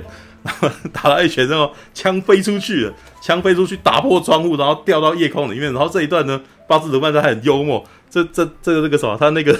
枪飞到夜空中，然后突然间撞到埃菲尔铁塔，叮的一声，然后想干这个，那那这把枪也太大了，知道吗？那是故意的，就是让你突然间愣一下，就说哇，原来那个埃菲尔铁塔只是一个假场景，这样叮一声这样子回来。对，其实哇，他他把好多故事把它接在，就是很多那个片段跟事件把它拼接在一块，然后你哦一一边听歌，然后一边觉得哦紧张紧张，然后那边发生，然后各种事件都一直不断发生，这样，红磨坊挺好看的，你知道？而且其实基本上它真的完全造就了音乐剧文艺复兴了。在红磨坊之前呢，音乐剧基本上是几乎要死掉了，你知道？我还记得在那之前，那个什么，可能伍迪·艾伦还拍了一部啊。可是伍迪·艾伦拍那一部的时候，那个什么，大家都说哇，伍迪·艾伦你很有品味啊，什么很厉害，称赞一番。但是票房就没很好啊，你知道？就对，但要到红磨坊，突然间整个都哇，看音乐剧超级屌的啊！对，我们也要来拍音乐剧，你知道吗？哇，好像接下来就哦啊，过几年你就可以看到那个。芝加哥就跑出来，然后你看芝加哥为什么会出来？一定红磨坊的关系，你知道吗？对，红磨红磨坊打出来，让大家知道说，哇，整个这个市场，电影市场拍音乐剧事实上是有利可图的。然后接下来就芝加哥，人家选芝加哥可是还是拿那个改编的，你知道？因为红磨坊是完完全全原创的东西，然后到了那个什么芝加哥这边是一部舞台剧去改编的哦，已经有立基点，已经有哦，已经很成名很久了这样子，然后我们把它搬上舞，搬上电影啊。搬搬上那个戏院这样子，然后接下来还有很多、啊、什么的，接下来就开始有很多那种那个什么百老汇的舞台剧，一步一步的那个什么搬上电影院这样子，对，一直到前几年的那个猫，都还是你知道吗？对，那个什么猫猫 猫大概就是在那一波那个什么啊，被红磨坊影响到现在的，对，然后知道像像那个大娱乐家，大娱乐家也是啊。对啊，还有那个，甚至连提姆·波顿还拍了那个什么，呃，那叫什么？疯狂剪刀手，疯狂剪刀手，知道对啊，就是哎，就是从他那理发师，哦，疯狂理发师啊，对对对对，对对对，那没有当不过那个迪士尼则一直都维持着他的传统，你知道，他的那个动画片，你知道，就是的那个音乐剧传统一直留存。对，所以那个其实反而就比较不是因为那个红模仿的影响，不过他们自己也是拍那个《歌舞青春》呐，《歌喉战》这类的片。对，All right，OK，好，那好，接下来他接下来的两年，接下来的十年多啊，反而就是巴斯鲁曼在那一段时间是比较下滑的。但是你可以感受到为什么啦？你可以从那个他下一部叫做那个澳大利亚，你就大概知道发生什么事。知道，你如果去迪士尼家看那个什么巴兹鲁曼的那个条目的话，你就会发现巴兹鲁曼有三部片哦，就是《罗密欧与朱丽叶》，然后《红魔坊》，然后跟澳大利亚，知道？澳大，然后你知道去查以后，就会发现澳大利亚之后呢，巴兹鲁曼就不跟福斯合作，在这之前，这三部片都是跟福斯合作的，等于就是福斯他跟福斯是固定合作的那个什么的关系。那澳大利亚之后呢？为什么就没有了呢？然后大家看一下就知道，澳大利亚那个什么赔了，然后对这部电影就是那种对不好。然后呃，该怎么说呢？巴兹鲁曼想要啊，过了红魔坊又想要去做一个大突破，想要做大突破。然后这个时候突然间就是去打那种玩那种大场面，你知道？然后就讲了一个那种在那个什么澳洲，就是那个完全是一个澳洲的故事啊，就是那种而且网罗了。澳洲出生的明星啊，然后去讲了一个澳洲的故事，结果那时候你只要去看维基条目，就会发现上面写的说，在澳洲本地破纪录。我想说，他的票房在澳洲本地破纪录，那也就是说，在别的地方事实上大家不关心，你知道？这大概那一部那一部之后就跌了，跌了之后呢，下一部就是我们那个什么《大亨小传》。对，老实说，我觉得《大亨小传》巴兹鲁曼没有他没有用到他的那个十成功力了。我觉得就是那个里面的那个华丽啊、绚烂，还是巴兹鲁曼的东西，但是你会觉得就是没有，就是已经少了当年那个什么红魔坊里面那个疯狂，你知道？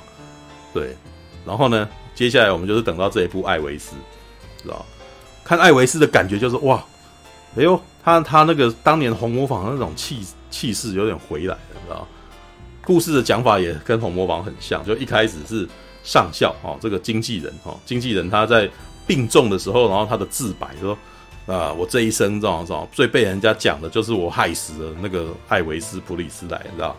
对，然后呢，才不是呢！哦，我现在就娓娓道来，娓娓道来，让你知道说他到底是怎么死的哦。其实这一段呢，他的这个剧本的描述，我其实想到另外一部电影，你知道？另外一部音乐描述音乐家的电影叫做《阿玛迪斯》。”知道我不知道有多少人看过这部片，知道讲莫扎特，讲那个莫扎特的故事。对，因为他也是以竞争对手的角度来看。莫莫扎特的故事，阿玛迪斯的故事，事实上是宫廷乐师啊，对，就是从宫廷乐师的角度哈，然后在那个什么疗养院，然后访问了宫廷乐师，然后从宫廷乐师讲说，我曾经见到过，我曾经见到过莫扎特这样子，哦，但是呢，阿玛迪斯的故事是一个把他把莫扎特给害死的人的故事，啊，嫉妒啊，嫉妒莫扎特，然后那个。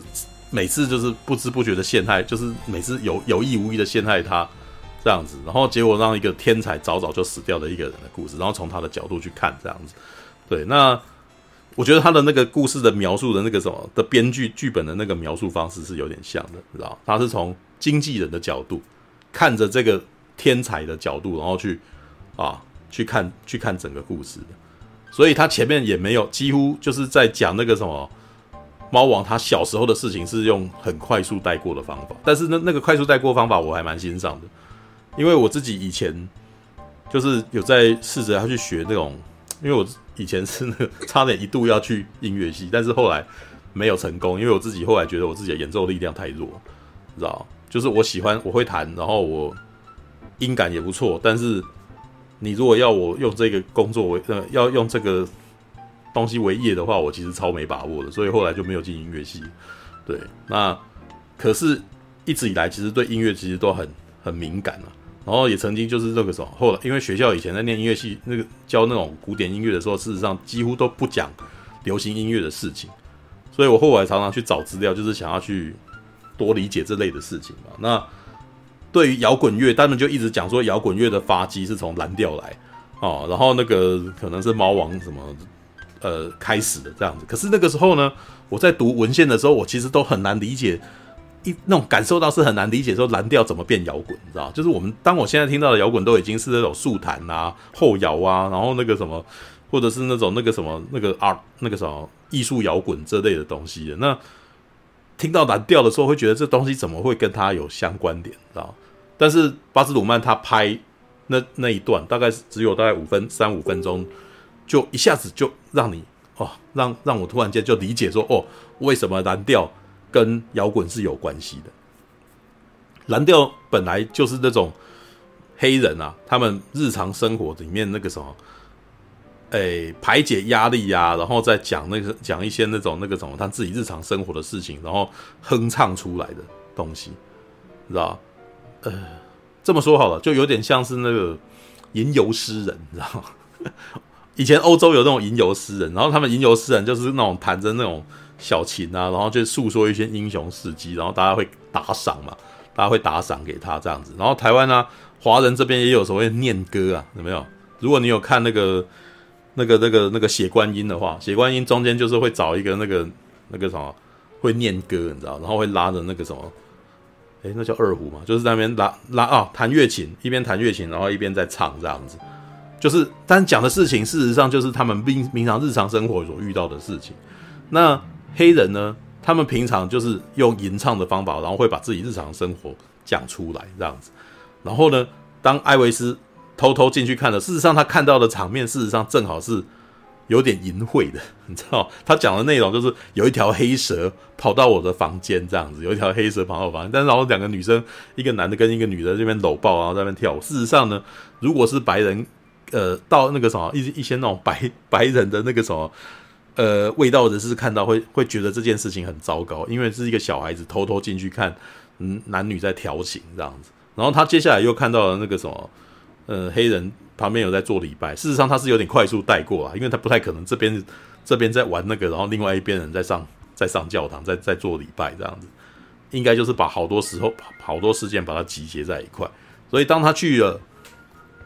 当他去的那个礼拜堂的时候，就会发现这是类似那种灵恩派，知道？以前的黑人会把他们自己在非洲的时候，他们的一些那种节奏啊，然后或者是他们的一些仪式啊，然后混到呃，他们到了美国这边，然后学那个什么信奉了基督教以后，然后这些那个什么动作啊、行为啊，然后会把它结合在一块。所以就会你会看到有一些人动作这样子，是不是？知道？如果如果是白人看见的话，就会觉得呃，这感觉起来像巫术，你知道？对。但是事实上，这就是他们的那个什么，他们的身体的律动啊，跟节奏，天生的节奏感，然后会在那边呜呜呜，然后在那边打动。如果啊，呃，有一个频道有在讲类似的事情，就是那个什么唢呐，知道就是那个前一阵子在介绍那个安安安伯赫德啊，跟那个跟那个那个那个，哎，叫什么名？强尼戴普，强尼戴普，强尼戴普跟安伯赫德的那个什么之的那个什么诉讼，他不是前一阵子解释很多嘛？但是在之前呢，索纳他的频道其实是在介绍那个嘻哈的。他在里面有一次我在看他讲嘻哈，他就在讲说，事实上呢，他们的那个文化啦，他们黑人的社群的文化，事实上是一种从小到大就是强制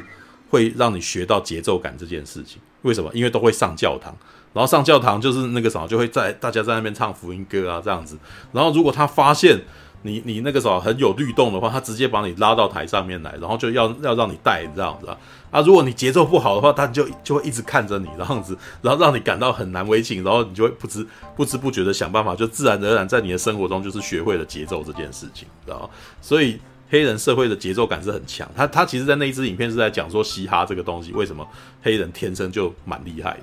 因为他们的日常生活当中，事实上一直不断的每个礼拜都要去这样子，要去做这种跟节奏、跟音乐有关的事情。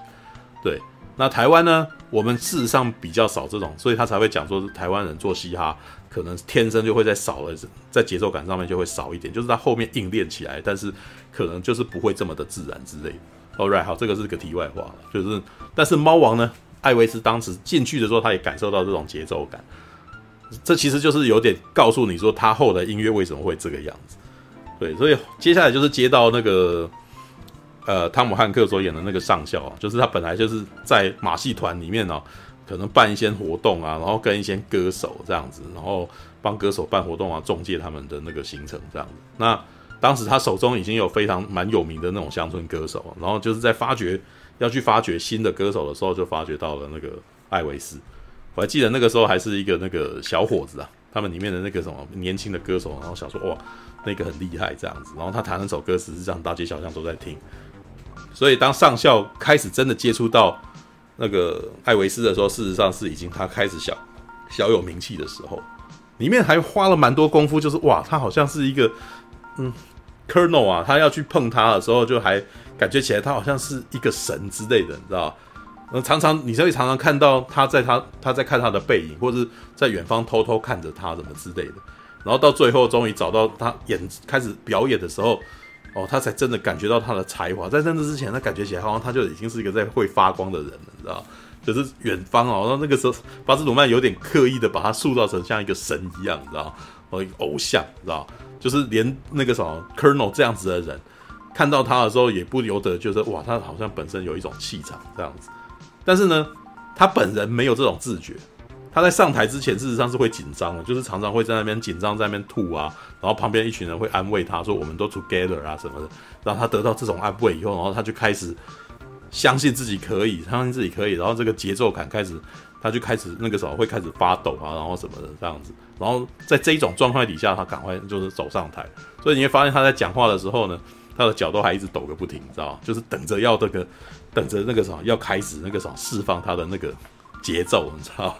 那当他释放节奏的时候，就这个什么是浑然天成的，所以里面有一几幕就是那些那个什么现场就被他感染到了。里面巴斯鲁曼这这一幕，事实上我是觉得他整部片拍最好的，知道？他是用那种快节奏的那个穿插，你知道？然后用那个 run in 的方法去，可能在他跳舞的时候，那个什么会突然间推到。艾维斯的那个什么胯下，知道，就大概属西部那个位置，就这样子胯下。然后接下来下一个画面，可能咔那些女生被好像好像看到那个男生那个什么露这个做这个动作被吓了一跳，这样，然后可是有一点害羞的看着他，然后结果音乐节奏一起来，然后他们全身律动以后，然后女生不知不觉就是开始尖叫这样子。然后我那时候说哇，他光是这几幕就已经简单的告诉观众说，偶像就是这样形成，你知道，节奏感，然后那个什么。展露在在这个时代做出脱脱序的行为，然后大家有一点点害羞的看着他，然后有一点点罪恶感，但是又忍不住想要看。哇，那个里面汤姆汉克在这时候还加入这一句台词：“我不懂音乐这玩意儿。”啊里面讲的，但是呢，我看得懂这些女孩子的眼神所代表的事情。他们被吸引了，然后他们眼中透露出的欲望，但是呢，他们又很害怕自己的这种欲望，觉得自己好像做了一件离经叛道的事情这样子。然后那里面这时候女生慢动作在那边演，知道尖叫啊，然后接下来然后有一点呃，我想就是就是觉得自己这个行为很羞耻，但是接下来身体还是不不由得律动，哇，这这个如果用我平常看的东西，你知道，好，我不是一个多么那个什么道貌岸然的人呐、对，我也是个恶男哈。对，我在看本本的时候，啊啊，那个色情漫画，看本本的时候，常常有一种题材就是调教题材，你知道，就是里面常常会在讲说，有些女生可能是良家妇女，结果就被一个恶男，然后可能可能硬是把她怎样了，然后到最后这个女生变得虚索无度这样子的的故事，然后里面就是常常会细节在那描述那种好像被触动到了一个平常没碰到的事情，然后。然后那个什么喜欢这种感觉，但是心中又不愿意承认，你知道？那巴斯鲁曼在拍那些女生的那个表情，就是让我想到这种东西，你知道？就是他们好像看到了一个什么，他们自己平常被教育完全不能做的事情，然后害怕，可是又忍不住好想看这样子，然后最后整个被吸引过去，然后因为旁边的人也跟着这么做，所以他他们开始变成一种群众，说我们就是要这样子的那种反应，然后呢？后面的情况就是很多男人不高兴，知道很多爸爸，然后或者是那个什么女生的那个男朋友啊、哥哥啊什么的，看到这个就超不爽的。所以在那个时候呢，艾维斯下了台以后，然后在各地巡回演出嘛，然后接下来就是被当地的那种那个什么啊，官方组织啊、警察啊什么，就被他说禁止他在台上扭臀，然后。说只要你不动就好了，这样子。可是呢，那一幕开始，这大概是艾维斯在在那个时代所做的第一件事情，就是他做的第一件叛逆行为，你知道？他在前面他在表演的时候，就是讲了一番话，很多人要求我哦要怎么做，然后我就说不要这样。他在这之前里面还有几幕是他在内心深处，就是他被觉得被限制，他觉得不快乐，不知道该怎么办哦，因为全都是上校跟他讲不要的哦，然后接下来。第一个开导他的人是 B.B. King 啊，然后比比金，然后就是他只要有那个他那一段时间的那个精神来源养分全部都是黑人，他会跑去黑人的 pub 里面听哈黑人他们唱歌这样子，然后里面还会讲说哇，看到那些黑人唱歌，觉得节奏感好强哦，好想要唱这首歌这样子，然后旁边 B.B. King 还会在旁边咬他耳朵说，你来唱一定红啊，对，我们是黑人，所以黑人注定不会红的，但是你是白人，白人唱黑人歌一定红这样子。然后我还记得旁白哥写了一个，哎呀，那个什么叫那个艾维斯啊，猫王是一个那个高明的口水歌歌手，这样子，就是他基本上都是翻唱别人的歌的这样子。然后当当代没有什么版权概念，这样哦，旁边哦还还还在旁边那个敲边鼓说你那个什么你来唱更好这样子。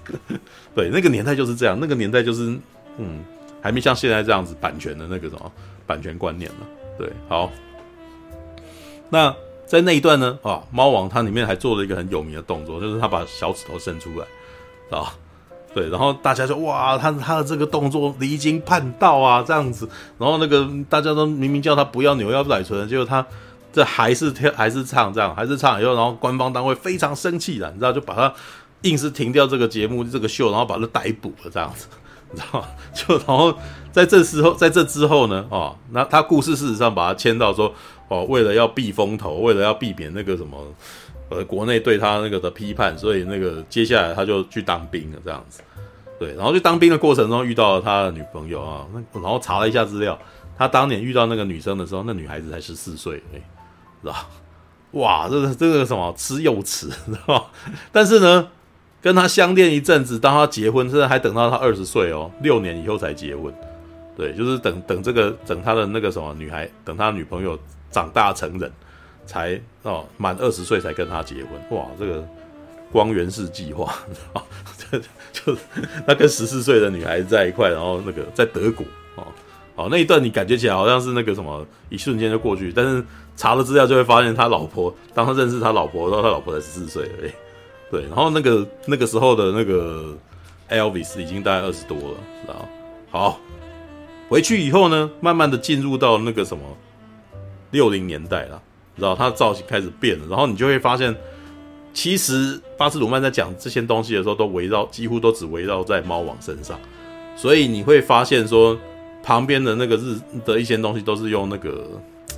都是用新闻的方式出现的。然后讲最多的可能就是马丁路德金路呃马丁路德金恩被杀，然后还有那个什么甘乃迪被杀，然后还有甘乃迪的弟弟啊、也被杀掉。在那一段时间内，嗯，剧情里面是调提到说，猫王其实对这件事情很有感觉，但是呃他的经纪人觉得你不不应该讲这件事情。然后于是呢，他后来就是去啊办了一个电视演唱会哦，然后但在这之前还有一些别的原因，是因为。猫王事实上在那个年代有遇到对手，知道五零年代如果是艾维斯普里斯来的年代，六零年代就是披头士的年代，就是从英国到到那个红到美国去这样子，然后是最早期的英式摇滚啊，然后然后在那个时候，电影里面事实上没提啊，但是你可以感受得到，那个在那个时期，猫王事实上他倍感压力。所以在那个时候，他才想说要去改变，对吧？就是直接到好莱坞啊，然后拍电影啊，然后，然后又觉得自己的电影的品质不好，然后最后呢，才找了那个人家来帮他做那个什么电视专辑，哦，电电视的演唱会啊，就是那种在那个什么圣诞节里面演唱的。所以于是，然后那个时候是第二次的冲突啊，因为现场也是希望他保守，然后能够唱一些那种圣诞歌，然后，然后用一些那种圣诞的周边这样子，让自己看起来很，啊。很保守，就是非常的国内，你知道吗？对，很不新啊。但是呢，在这个时间点，猫王就是选择穿黑皮衣啊，然后在那边表演啊，然后都唱新歌啊，啊，还在把一些新歌发表这样子。那那个是他的第二次叛逆，你知道吗？他的第二次叛逆就是他不听不听那个经纪人的话，然后在台上唱他想要唱的歌这样子，然后让让他第二次的翻红，哦。那第三次呢？第三次事实上是他开始去赌城啊，拉斯维加斯，那就是一九七零年代。这这部电影事实上两个小时半啊，他很快很快的把那个什么整个他的每一个年代就这样子把它迅速的把它讲完。老实说，你如果在外面听，你会觉得两个小时半很久，对不对？但是里面真的是一点都没有，完全没有喘息的时间哦。巴斯鲁曼讲故事是非常非常快，中间几乎没有过场，你知道？我还记得跟朋友去看，朋友跟我讲说：“哦，这部片。”怎么这么怎么都没有停下来，你知道？我说他的电影就是这样，他的电影是不会停下来的，就你会讲到哇，一直不断的跑，一直不断的跑这样子。对，然后接下来就直接就跑到了一九七零年代，他在那个电视演唱会里面红啊，然后接下来想要出国啊，办那个跨国演唱会，结果呢被 Colonel 给给抓了下来啊，Colonel 用各种的那种软软硬兼施，让他留在赌城，然后。签那个什么，签下那个在赌城本地表演啊，然后就不用出国这样子。然后呢，猫王就这样子在本地，然后就演演奏了连续五年，连续五年那个什么不就是连续五年，每年都回归赌城，然后一直不断的演唱这样子。然后大概也在这个时间点，猫王的身体变得很差，然后他跟他的太太就也分手，然后就大概跟刚刚讲苹果讲的那个东西，他在台上。跟那个粉丝就接吻这件事情是他在那个时候看见的这样子，然后呢，于是就他们就是跟他亲人越渐行渐远啊，然后最后呢，他就是死在那个台上这样，就是那个就是在练，就是真的是在巡回期间，然后就过世了这样子，然后那一年四十二岁，然后我那时候看完以后才很压抑，说我们一直以为猫王好像是那个什么天王巨星，结果呢，猫王这辈子几乎没有出国过。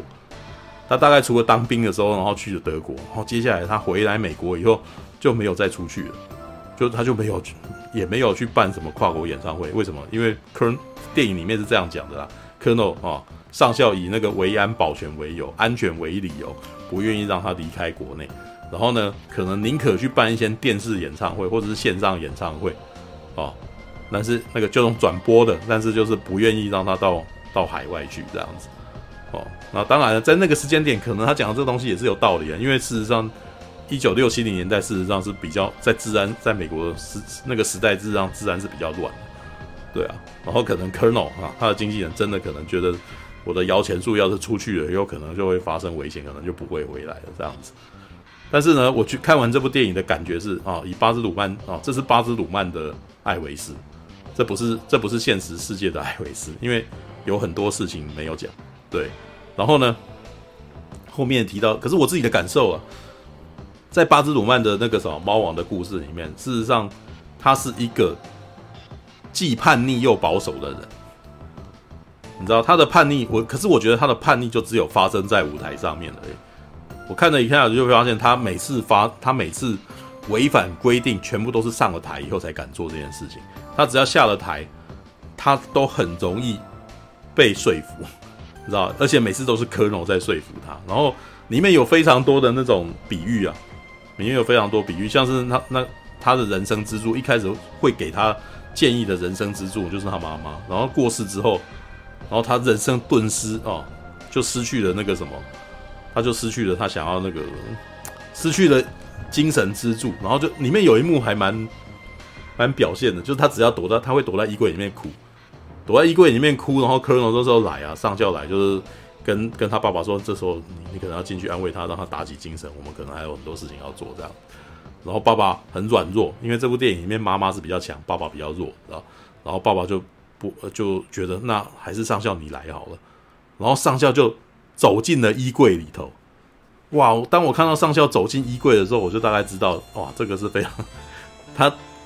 代替了他妈妈的地位，你知道？走进去安慰他，抱着抱着猫王这样子，然后跟他讲说，从此以后我会担起妈妈的责任啊，然后我们那个什么，呃，我会我会那个什么，我会成为你的父亲这样子。对，然后这时候猫王还真的讲说：“你你那个啥，拜托你了，你对我来说就像父亲一样，你知道？”哦，哇靠，哇！但是呢，你从后面你也可以看到，事实上，Colonel 想到的事实上都是获利面的事情，他从来都没有就是为了他的猫王的才华去着想，就是所以猫王到后面，事实上每一次他对于创作上面的那个什么挣扎，几乎全都是在跟上校在斗争，在撞这样子。那最后就你会就会发现说，可是猫王到最后，如果啦，其实以电影里面的那个观点，如果他出了国，他可能会再接触到更多当地的人事物，所以他的音乐可能也会因此而改变。但是他就没有，所以他就一直在美国本地，然后他的音乐就真的是非常的美国本土，知道？但我看一看也觉得哇，难怪就是美国中西部的人会那么喜欢猫王，知道吗？因为他真的是属于美国本地所着那个什么产生的东西。所以他一开始可能是哦，他们不欣赏的黑人文化，但是呢，这可能跟后面的人东西比起来，就是这真的是道道地地实实在在的美国原美国的文化这样子，因为真的没有没有出国，没有出去外面，也没有染到什么东西。对，All right，你也觉得猫王爸爸没有什么描述，因为他在这里面事实上都是被都是被那个汤姆汉克给那个啊，对，都是被 Colonel 给给给给抢走的。所以所以。汤姆汉克的角色就是他爸。汤姆汉克就是试图要成为他父亲啊，就是他在地位上面事实上是成为他父亲的。他的他真实的父亲，亲生的父亲，到最后基本上是被安插了一个那个什么家里面财务主管的那个的身份嘛。可是你会发现说，哎，到最后里面不是有一幕是猫王想要单飞有没有？结果哇，那个 Colonel 就开始从一九五五年那个什么，我帮你开始。算气，你知道，我帮你做什么，然后你要付那个钱，算一算，然后结果那个猫王会亏钱，所以猫王最后还是被迫留了下来，这样子，然后一直工作到死，你知道？OK，好，这是猫王艾维斯，对，Alright，我觉得他主要还是因为是上校捧红了艾维斯，可是最后也是由上校限制了艾维斯的发展。是啊，因为上校他他所因为。猫王大概是每个十年，他都会做一次他自己的那个创作改变了。但是那个爱那个什么上校是一直停留在最早的那个十年，然后所以他就会只是想说利用这个东，利用他的才华，然后做尽可能的利尽可能的扩大。但是呢，你去做一些求新求变的事情，同那个 Colonel 以经纪方来经纪人来讲，他们都是反对的，他们都不想。对啊，老实说。没什么那个，就是这个他他其实还蛮写实的，就是你如果去外面遇到了，呃，创作人跟那个什么行销人，他们两个撞在一块，行销人通常都是保守的，然后创作人都会觉得那个什么都会觉得自己被限制，知道？这是都 always 都是这样子，对啊，OK，好吧，All right，就是这样。我想问一个问题，没有看啊？谁？飞线是你有看吗？飞仙星有看，有我看，那飞仙星没讲，他没讲，对啊，有有啊，我刚哦，刚刚讲啊啊，没有，就只是讲这样子而已吗？哦哦，他那个嗯。没有了，因为我我一开始以为我我好我可能会被跳过，没有，你刚刚没举手啊，你说怎么的？我当然会知道，对啊，哦，嗯，我可以简单分享一下哦，All right，好，啊，就就是我其实一开始在看的时候，我前面就感觉到他的那个整部电影的资讯量超大，就是导演他会一直塞事情进来，而且我可以感觉到导演他其实还蛮贪心的。就是他，我感觉出来他的野心是他想几乎是想要把猫王在那一段时间所有的事情全部都拍进去。嗯，对，所以我会感觉出来他一直用大量的蒙太奇的画面，嗯嗯，然后还有一些快速的剪接，他会一直迅速交代很多很多的事情一直过去。所以我在发现说，我自己在看的时候，我就意识到这没什么机会分心了。嗯，是你必须要很专心，一直看每一个资讯，每一个资讯这样子。嗯，而且他为了要，我觉得导演他为了要打造出以前那一种猫王的年代感，所以他其实用了很多的转场特效。嗯，就是他会一直转场，一直转场，然后一直剪接。可是他的转场又会把它处理的很自然，就是有时候你甚至会感觉不出来，他有在转场。嗯，就是他甚至会把一整个画面的背景。当成是一个转场的元素，所以他会让你很自然的看到说他现在又要跳下一个景，然后讲下一件事情。嗯嗯嗯。然后，因为我其实一开始对猫王没有没有任何的了解啊，因为他也不是我那个年代的嗯的 歌星，所以我就在看的时候，我会当做是导演现在跟我说什么，我就全部相信说，可能曾经大概就是发现。就是发生这些事情这样子，嗯然后因为像前面我觉得比较夸张的是，当促大有讲到说他自己在抖腿的时候，所有的女生就是会抓头发尖叫啊，然后进入到一种疯狂状态。嗯，可是我那时候在看的时候，我不我我不会觉得出戏啊，因为后来我想清楚说，其实导演他是故意要用这种比较夸张的方式去讲述说，其实他在当时候对于女性的影响力是大到这种程度。嗯嗯，对。然后我有感觉出来说，他好像在讲观众说，他是很刻意的，是借由女性观众的角度，嗯，来看猫王，就是女生眼中的猫王。因为我发现其实观众根本没什么男生，嗯，这可能是故意上的编排，因为我相信当时候这么多的观众一定也会有男生，对。可是他好像就全部是把角度都锁在，对，他主要都在讲女生看女生怎么看他，对，啊。就是拍出女生眼中猫王大概是那样子，嗯，然后后来中途有一段我觉得蛮有趣的是，他有被那个因为政府官员的高层有一次在电视上看到猫王的表演，然后他就问家人说，这这个人是谁？然后那个家人他家人就跟他讲，哦，这这个就是猫王啊，他很会抖腿这样，就政府官员他就直接下禁玻璃，我想说哇，这也太夸张了吧，就是那个年代是政府官员看到他。有在抖腿或者做出一些比较夸张的行为，然后他们就会认为说这是一种违反善良风俗的习惯，然后政府官员就直接下禁播。其实并不夸张，我小的时候还是这个样子。对，是这样吗？对，民国七十年的时候还是这个样子。对，哇，台湾以前也有禁法令。对，台湾以前，哎、欸，我那个时候还有那个呢，蒋经国过世的时候，然后整那个电视整个黑白三天，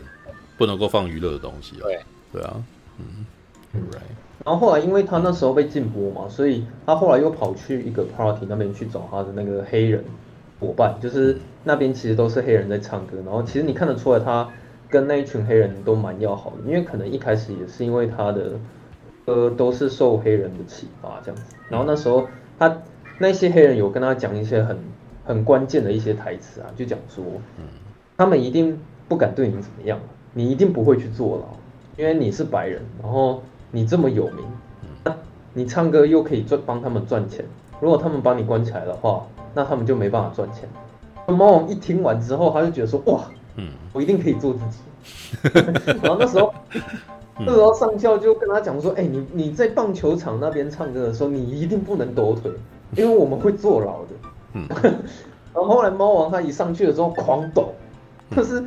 开始完全是放飞自我，在那个棒球场上面尽情的挥洒他自己的才华，然后他想干嘛就干嘛，这样他已经没有在管任何说，就是现在政府在限制我不能抖腿这件事情这样。然后其实现场就一片混乱，然后警察也冲上去，然后我看到所有的观众都跟警察打起来，都爆发了一种冲突这样子。嗯，对。可是这件事情之后。我觉得他付出的代价也蛮大的，就是他们是很认真的跟他讲说，你你这次是真的要坐牢，然后如果你要逃避坐牢，还有一个方法就是你必须要去当兵。对，而且我想说，干他当兵也太久吧，因为他一次当就要当两年。对啊，就是你，我在想说，你现在是一个当红的歌手，可是如果你现在就是限制说两年你不能有任何的表演或者是在外面出头的机会的话，其实这两年我觉得影响会蛮大。其实其实没有啦。因为他当时要去，哎，我电影里面好像没特别讲这件事情。因为他当兵，他要当兵，然后因为是个太红的人，所以每一个部门全部都在争取要他进去，知道？甚至那种想说愿意特地为他组织义工队啊，然后属于他的营队之类的，你知道？对，只是最后我广告啊，对，就是但是到最后他的资料是他决定还是要去陆军啊，对，那陆军，但是那个啥，陆军本人就在他去当兵的那段时间。可能就比较没有让他去做那种那个演唱的事情，这样子。但是在这之前是是他自己选择要去陆军的。他之前那个什么空军、海军啊，都极力争取他，知道 对，OK。而且那时候我听说还引起了一个风波，就因为当兵他都是要把头发理掉嘛。可是猫王最有名是他鬓角嘛，嗯，结果一堆歌迷就写信投诉给军方，说不要剪掉猫王的鬓角啊。没有，但是据说那个时候就是猫王是自己决定要剪掉，对，那他就是反正这是当时留下来的文献上面这样说了。OK，那你们的意思是说，因为他当时是猫王，所以他进去部队里面当兵的时候，他其实过得很爽。哎，长官都对他很好之类的。你你看就知道啊，他在里面可是交到女朋友了。不过那个时候美我没有办法用台湾那个时候当兵的那个。去去测度美国人当兵啊，知道？而且他是被派驻海外呢，知道？我觉得是那是不太一样的那个状态跟环境，知道？那时候遇到女朋友之前，其实那个汤姆汉克斯他一直在这部电影强调这件事情，嗯、就是他一直在强调说，嗯，猫王他会遇到一个最大的危险，嗯，其实是爱情。那个是我我那时候后来看完以后，这个不是猫王遇到最大的危险，这是上校遇到最大的危险，知道吗？对，对，对他来讲啊，对，对他来讲最大的危险就是猫王遇到爱情这样。嗯嗯。那其实他那个爱情支线也处理的很快，所以我就想说，哇，就是巴兹鲁曼他讲讲事情的速度可以快到这个程度，就是才我记得那时候其实也不到一小时，可是他就讲完了前面所有猫王的起源，包括。那时候经济呃就是社会文化的体现，然后到他一下子就去当兵，嗯、一下子就交到女朋友，然后这样事情一直交代这样。可是我想要强调的是说，虽然他讲的事情很多，嗯，但我并不会感觉到说他整部电影是非常松散，就是我不觉得他把他讲的他讲很多事情，但是都讲得很清楚。我觉得厉害点的在这，不过也有缺点啦，知道在国呃。八九零年代的一些传记片，比如像那个门呐、啊，哦，或者是大概看过好几部啊，但是，呃，我现在只记得门。但是当年的情况是，这些演员可能会有一些自我表现的时候，然后电影会留下时间让他做自我表现。哦，可是呢，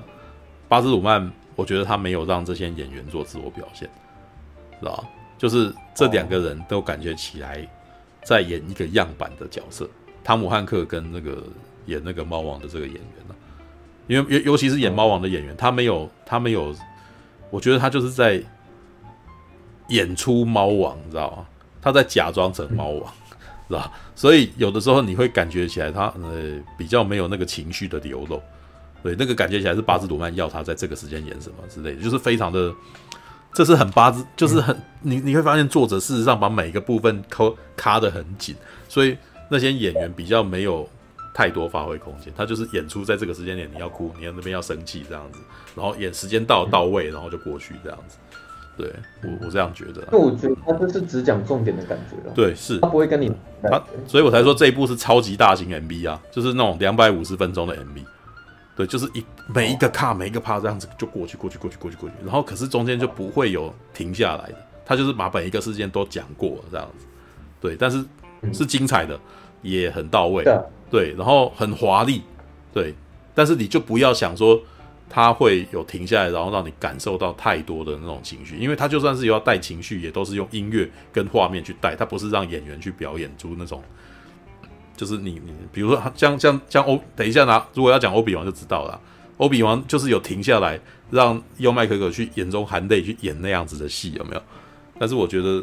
那个什么，呃，猫王艾维斯就比较没有那么多时间，对，所以有的时候我觉得他们的人物情感交流就比较刻板，对，你就会发现到什么在衣柜里面哭啊，然后或者是跟他太太做分手啊，有停下来，但是就好像时间是不太够多的，或者是他好像没有办法磨磨到让磨呃，应该是有还是有给他一点时间，但是。你你会知道说他们有磨磨让现场磨演技磨到让你觉得我靠，这一幕他真的很很想念他什么的，因为在那一幕事实上他的装扮可能还遮掩了他的表情，就是那个猫王他戴着那个大眼镜，然后你隔着那个镜片看，我就不知道他他是不是真的很很很想念他的太太啊，或者是觉得他跟他太太分手他很难过什么的啊，所以就是一个表演，知道吧？这我的感觉是这个样子啊。因为我觉得这是导演的功力啊，因为我看其他其实蛮多那种例子都是，呃，他们东西讲很多，像有一些导演他们拍电影的时候，他们其实会想要把很多事情讲进去，可是我就觉得说他会讲的很零碎，然后可能东讲一点，西讲一点，然后结构很松散，然后也不到位。可是巴祖鲁曼他是真的可以做到说他讲一大堆事情，嗯，但他不会让你觉得很不集中。嗯，对，他就是可以从头到尾把所有的事件很完整的是串在一起，而且是很流畅的，一直讲下去，嗯、不会散散开的那个。巴祖鲁曼这一点会非常的厉害啊，因为他我前面有讲嘛，他在做那个红磨坊的时候，他是不止不只是画面跟场面紧紧控制，他连音乐的他都要在戏里面是要帮助讲讲故事的，你知道就是你你会听到说他刚他遇到了他的。爱的那个女孩子，他看到他喜欢的那个女生的时候，这个时候他唱的那首歌突然间出来，有没有？Love me tender，然后就在那边，然后而且而且还变奏了，你知道，就是会符合这个环境的那个情绪，然后歌声应变，就不是本来猫王唱的那个样子，他会把他的旋律换掉，你知道？一般的导演不会做到这么这么多，一般一般的导演可能是请作曲家做一首符符合这个时间，或者是找。比如说像昆汀，他会找一些那种插曲，有没有在这个时候唱歌词到那个位，但他不会把旋律给变了，你知道？对，All right，嗯嗯嗯，哦，嗯，好，然后我刚刚是讲到说，哦，因为他去当兵，然后遇到爱情，然后回来之后，我觉得他自从当兵回来之后，故事就会越来越有趣，因为他那边开始算是有在讲说猫王他开始没落这件事情。哦，对，因为那个他有一段时间他是有讲说他有去演电影。对啊，对对，可是我会觉得说，因为他本身就是在专门在唱歌嘛，他他就是一个非常厉害的歌手，就他本身也不是当演员的，然后他也不是电影出身的，他有点算是说想要挽回他的名气，所以他就去演了很多电影这样。所以我就觉得，我的理解是他一直很想要当电影演员，他很想要，他他不是讲说他很想那个啥，他崇拜的人是詹姆斯·迪恩嘛。对啊，就是像詹姆斯·迪恩那个杨子福要水之过那样，他可能就真的很很崇拜他，希望自己也可以成为这种实力派演员。但是呢，事实上他演的歌基本，他演的电影，由于他的啊他是歌手，所以他的电影里面永远都是会有大量音乐元素，所以反而会拖累着他，让他不太可能往那个方向前进。他自己后来也开始慢慢对。拍电影失去了兴趣，就是他觉得他拍的东西就烂片，知道吗？对，那对啊，嗯嗯，硬要他去拍，就是他他是他是拍不好的，对，然后没有，所以我就觉得说，对。对，一一部分的原因也是这样子，就是 Colonel 就是上校帮他去找的都是烂片的啦，对，就是也不会想要跟他去，就但是这是合理的，就是你这非常符合上校他的那个什么，他的找案子的那种逻辑，你知道吗？他一定是找可以那个找出钱给他最多的，然后保险的。但是像猫王那种的，可能他会去寻求的是那种艺术的突破啊，然后在创作上面能够再更更求精益求精。但是这种的通常在就是都会意味着风险比较大嘛，然后他们可能都会就会变成甚至可能那个预算不会比较多，但是这个一定 kernel 就不要啊，他上校就是不要，所以猫王事实上是受制于帮他去打点打点那个什么生意的人啊，对啊，哦，嗯嗯，因为他有一段我记得是他们，他好像在跟那个电视的制作节节、嗯、目制作人嘛，他们有三个人在外面开会，嗯、然后因为他那时候是刚当兵回来这样子，结果他那时候有一场戏，猫王是他真的很生气啊，嗯、就是。他有点不知道说接下来该怎么赚钱养家，然后后来好像有一个制作人就酸他说什么，那你是不是也要沦落到去当什么电器行的广告演员什么什么的？然后后来当下猫王他就很不爽啊，他他就说就是他其实认为说他当电影演员是也是有机会的这样子，可是我觉得那一段我看起来的时候，他会一直让我想到那个从前有个好莱坞，嗯。就是李奥纳多，他那时候一直很担心自己会是一个过气的演员这件事情。嗯，所以我可以感觉到说，其实像那种大明星，他们到最后都会面临到这个问题，就是会很怕自己过气，然后他们会为了要防止这件事情发生，他们会去做一些原本自己不喜欢做的事情。是啊，没有啊，你应该也快要快要了啦。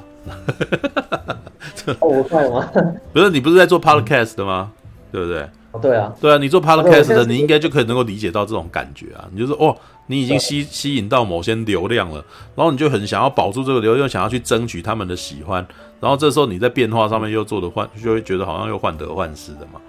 对啊，可能会有这种会有，因为我在做我我在做 YouTube 频道，也会有类似的那种情感跑出来啊。对啊，你讲这是真的，因为其实那个我这个人，就举例来说，我自己在做 podcast 的时候，因为。我是希望说尽量就是讲我自己喜欢的电影，但老实说，我并没有到很喜欢看漫威电影。但是很残酷的是，我每次一点开那个流量表，全部都是漫威的那一集流量是最高的。是啊，所以我会变成是说，如果我为了要去讨那个流量，就是每一次漫威电影只要上，我就是一定要去看。是啊，对，但是就有点像是说。为了要为了流量或是一些名气，然后开始会去做一些嗯，不是你自己喜欢做的事情。其实我觉得猫王他到后面有点像这个样子，他中途有好几次，嗯嗯，是上校想要把它打造成一个比较不一样的猫王。可是你会发现说，观众他们还是会一直在吵说，我们不要新的猫王，我们要旧的猫王。哦，你指的就是那个穿着 Tuxedo 上去，然后跟猎犬一起唱歌的那种的啊。对对对，对对，就是那那个是比较早期的那种，就是把它打造成一些比较亲民、比较不具威胁性的那个样子啊。但是大家大家本来喜欢他，就是喜欢他的叛逆嘛。对啊，对对，嗯嗯。其实这也是猫王他自己的冲突，因为他还是希望说他可以做自己，对啊。然后后来因为那个有一段是你刚刚讲到说他们要去唱那个圣诞歌曲，对，我觉得那边也是蛮好笑，就是有点像是重蹈覆辙说。呃，上校已经跟他讲过，赞助商，嗯，就是要听你唱圣诞圣诞歌曲，结果他还是还是要做自己，就那时候他还是在那边唱他自己喜欢唱的歌这样子，所以那时候他们其实又闹得很不开心这样。然后我想补充有一段是说，上校不是有一段他其实住院，对，就是他那时候可能身体上面已经出一些问题，然后其实猫王他那时候觉得应该是礼貌上。他应该要当面跟他讲说，不想要继续跟他合作这样子。嗯，对。可是没想到说，其实他们那一次的会面，会导致说猫王他再一次翻身的机会，就就从此就留在赌城了。对，就因为那一次，他他就对对对对，他就说因为那个赌城是那个附近有一个国际酒店，就是要要开幕这样，所以他就跟他讲说，不然我们就去那边赚钱。然后我跟你讲，你你到时候一定会赚翻啊，什么什么之类的这样。然后我很喜欢导演他在那边的安排。就是我觉得他那边猫王唱歌的那一整段都很精彩，就是我光听他在酒店里面表演的时候，我都觉得那个、哦、你只是说他用灯光效果增加了一些乐团的和声啊，然后什么，他还一部他他还一段一段的介绍，知道对，来一个那个什么这边来这样子，那边什么这样子，然后就每一步都有这样子，对啊。而且我发现猫王他跳的超用力，嗯、就是他。所有的动作啊，然后点头啊，然后跺地板啊，然后挥手啊，就是我发现他每一个肢体动作都超用力，然后满头大汗这样。嗯，然后他在一边精彩的表演的时候，他另一边交叉剪接是在讲说，嗯，汤姆汉克斯他私底下，嗯，在跟老板在谈合约这件事情，对，而且他那时候还用手写，就写在那个卫生纸上面，嗯嗯，我觉得我觉得他那边拍的那个蛮有趣，就是同时交代说，现在猫王在酒店里面唱的很成功，然后同时其实私底下他还早就已经被卖掉了，但是猫王他自己不知道这样子，嗯，然后那时候上校觉得很爽，说哇，我就是签到了五年合约，然后好像每年一百万。所以五年之内我就可以赚到五百万这样子，嗯，对吧？然后他从那一次之后，不是就一直开始限制猫王不能去国外嘛？因为他毕竟已经签下那个合约，就是他必须要长期进驻在那个酒店。然后我觉得很很屌的是，他还自己就跟，好像我不知道他怎么搞的，他搞了一个什么卫星连线，在那个年代，然后他就觉得说，哦，虽然我们不能出国去表演，但是大家可以透过那个直播的方式，嗯，然后，嗯。像猫王可以在国内表演，然后其他人也可以透过直播的方式看到。嗯，对，然后他们就在国内就直接好像表演了十五次吧。对，然后接下来就是有一段我看的，其实我蛮难过的，就是我这部电影我第一个最感伤的地方，其实是猫王他好像有一天他已经知道真相了，然后他那一天他在酒店里面唱歌的时候，他又开始一个一个去介绍下面的老板。嗯，然后感谢他们，就说，哎，这个是酒店的老板。哦，然后这个是我的好朋友上校。哦，然后都是他好好带我带领我到这里的啦，这样，然后他就越讲越不对劲哦，他就开始一直在影射说，哦，其实那个都是上校把他锁在这个笼子里面，对，然后结果他就直接在整个那个表演的区域，然后在是大庭广众面前大喊说，我要开除你。对，然后后来那个汤姆汉克斯觉得说，这就是这整个场面已经完全 hold 不住了，所以他就直接冲上台，然后叫所有人要把那个布幕拉下来，然后终止这场表演。可是猫王他还是一直在那边大叫说：“我就是要开除你这样子。”可是当我看到他们两个人就是对峙的时候，我突然觉得，好像上校蛮可怜，就不知道为什么开始其实蛮同情他，你知道吗？因为我觉得毕竟他们两个人已经相处这么久，其实他们也。也是因为靠着彼此，所以才走到现在。所以当那时候猫王在他面前，然后直接羞辱他的时候，我突然会觉得，嗯，好像上校蛮可怜的。这样，我觉得，可是没想到说你，你没有发现一件事情吗？就是艾维斯的勇气只在舞台上存在。你有没有发现这件事情？嗯、他每一次去反抗，都是在舞台上面做这件事情，但是他在台下呢？哦永远都没有办法去反抗 Colonel 讲的话，知道他会他会发表质疑啊什么，但是每一次他都会被他讲到，就觉得好像只能够这样子。但是他当当可是当他上了台以后，他不是那个什么黑人都那个他的黑人朋友跟他讲嘛，很多时候很多事情如果不能你你心里面想要一些事情讲不出来，就用唱的有没有？对啊，也就是说他只有在舞台上才可以获得这个勇气。啊，我觉得在某个情况下，他的叛逆跟勇气全部都停留在舞台上面了。哎，对啊，嗯，就是他信心最大的来源，就是在那个时间点，他觉得自己是王，你知道，所以他讲什么都可以。对，但他下来以后，他就失去这个勇气，会变得非常懦弱，会会很依赖他的那一群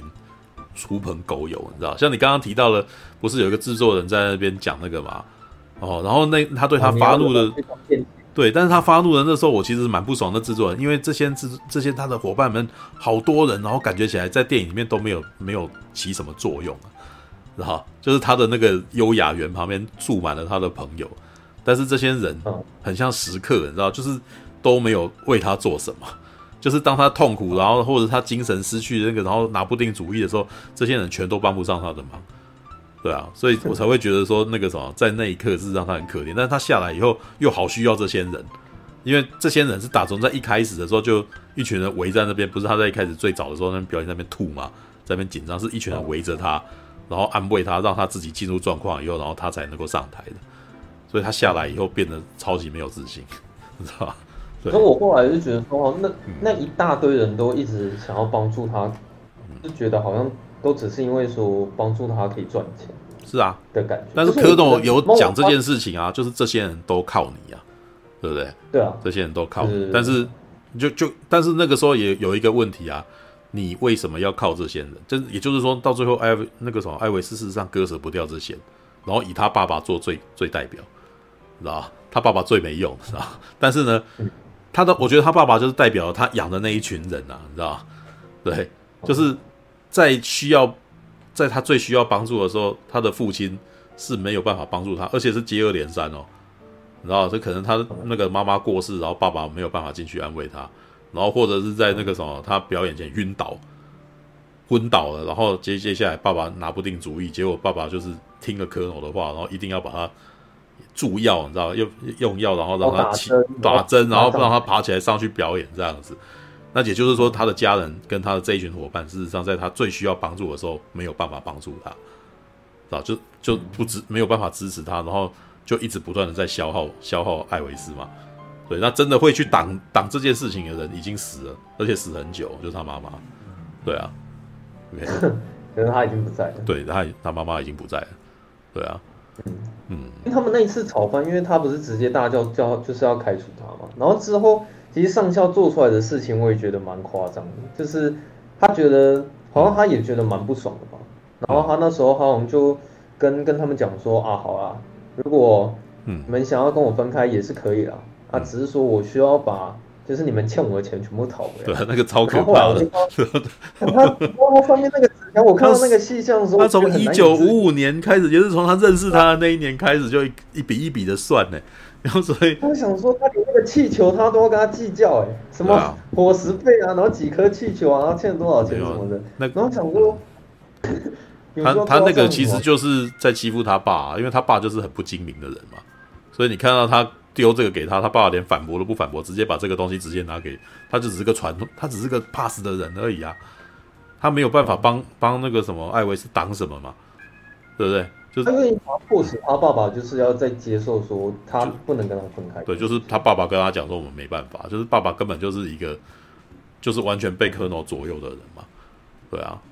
嗯，那时候他就跟艾维斯讲说，不行了，我们家是真的已经破产。然后后来那个猫王就说，怎么可能破产？然后就说啊，因为你都花钱去买私人飞机、买女人，然后最后那个钱都都被你花光了。然后猫王就说啊，你要管账啊，他说你你要管理我的账务啊。然后就开始有点在怪他父亲没有把钱管好。然后后来他就讲说，不行，我打死不管怎么样，我都不会再回去找上校。嗯，可是他那次他就没有办法呀，对，对。他最后后来弄一弄，还是 对。啊，还是跟他讲说那个什么，我跟科诺讲说我接受，而且叫请把那个医生找来，也就是说他要继续用药嘛，对啊，对，嗯，对，就是，可是我觉得他最后有点算是屈服在上校的威胁之下，嗯，然后其实上校我们刚刚比较少讲到的是，嗯，他最主要还是因为他欠债的问题，嗯，所以他。就是也不能离开艾维斯，因为可能只有艾维斯才可以让他脱离那些债务，然后又顺便可以赚到一大笔钱。嗯嗯嗯。然后后来那个，因为你刚刚讲猫王他有嗑药这件事情嘛，嗯。哦，我看到那边的时候，我突然又觉得这部电影还挺像《波西米亚狂想曲》的。嗯嗯嗯。就是你不觉得他们那种人好像都会经历过这些历程吗？是可能会到达高峰，我觉得落下。老实说，我看完了以后，我觉得，因为我没有看波西米亚了，对，但是我看了非常多九零年代的那些那种那个什么歌手的那个传记故事，知道？老实说，我觉得猫王的处境已经算是相对很轻微，知道？哎，他 四十二岁死，事实上在很多摇滚歌手里面，他算老了，然后很多人就是二十几、二十快三十，然后就把自己给杀掉，就是那种像那个。科本啊，像那个 Nirvana 的那个的演唱的那个歌手啊，他就是出只出了三张专辑，然后就自杀这样子，对啊，就是呃，到了摇滚，就是后面的那个摇滚时代，他们更夸张，因为像那个猫王啊，他甚至就还没有进入嬉皮时代，知道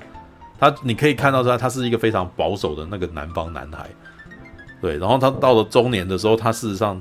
也都。都还在还在那个什么，非常的持家，你知道吗？他他的优雅源是他，你你没有发现他就是一辈子都在工作吗？对啊，对啊，对，很多摇滚歌手根本就后来那个什么也不工作了，然后就每天这个什么就是那个单溺在那个吸毒或者是当他们创作里面，你知道，哪怕他们的生意整个往下滑，家破那个破产什么的，他们都可能都不在意，你知道。可是猫王很顾家的嘞。然后他会为了爸爸那个什么跟你讲说，我家破产，然后妈要把妈妈的优雅园卖掉，然后他受不了，所以他就愿意留在那边继续当工具人，一直不断表演这样子。对啊，所以我觉得那个什么猫王，其实事实上他是既叛逆又保守的一个人啊。他其实上在我看到的其他几个那种很有名的那种歌手啊，或者是做艺术家里面，他其实是非常保守的一个人。对，但是呢，就是因为他骨子里面有那个叛逆因子，然后可是他的那个生活态度事实上又是保守，所以这让他变这个人变得很冲突跟矛盾，你知道？对，我想你看波西米亚，他应该就不用什么顾家的那个的的的描述吧。他应该我、嗯、有吗？他有吗？因为我没有看，所以我其实不知道了。没有没有，他他没有讲太多。对，就是没有。他应该是不是都是在自己的创作上面做冲撞或者什么东西的？有没有？对几乎都在那边嘛。对呀，什么什么的。对对对，但是其他的部分，你会看像猫王的部分，会有它的经济问题，然后它会为了顾家，然后停在那个地方，然后，所以我才会觉得说，猫王自己本身他的他的矛盾点在这个地方，他没有他没有他没有纵情的活在自己的。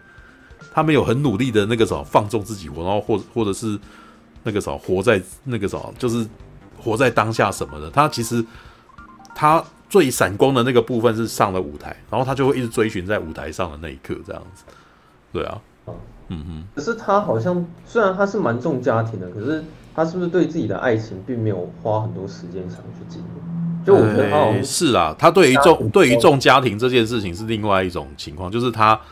会因为生意的问题，然后那个啥会愿意考虑，但是呢，他回到私底下的时候，他可能就跟他的女儿啊，跟他的太太就好像，但是这部电影没有讲太多，我觉得这部电影比较比较能处理掉这件事情。这也是我看到那边的时候，我觉得，哎，巴兹鲁曼尼，这毕竟是巴兹鲁曼的那个什么的艾维斯，他他不是可能一个更更复杂的他这样子，对。嗯，所以我觉得他最后面我最喜欢的反而是他爱情的部分。哎呦，是，是吗？他最、嗯、他最后不是有有提到说，哎，他要就是他老婆突然有一天跟他要分手，可是那时候其实你可以感觉出来，他老婆已经好像为了猫王，然后几乎已经失去掉他生活所有的一切，嗯、而且他他讲了一些蛮鼻酸的哦，他就他就讲说，其实我根本就不在意说有多少女人进你房间啦。我真正在意的东西是，你他妈一直嗑药啊，然后嗑了一大堆，然后他把所有他存的那些药一直往他身上丢，嗯，然后他又讲他说什么，你根本没有办法当一个父亲，我的女儿需要一个父亲这样，后来他们就追追追，一直追到一楼那边嘛，嗯，后来那时候猫王他就突然讲说，呃，好了，如果你要离开我，那我还是会等你。也许那那一天我已经五十岁，然后你已经四十岁的时候，我相信你还是会想要跟我在一起这样。子。然后他讲完之后，他老婆就突然默默走回去跟他抱在一起这样。嗯然后我看到那边的时候，突然觉得，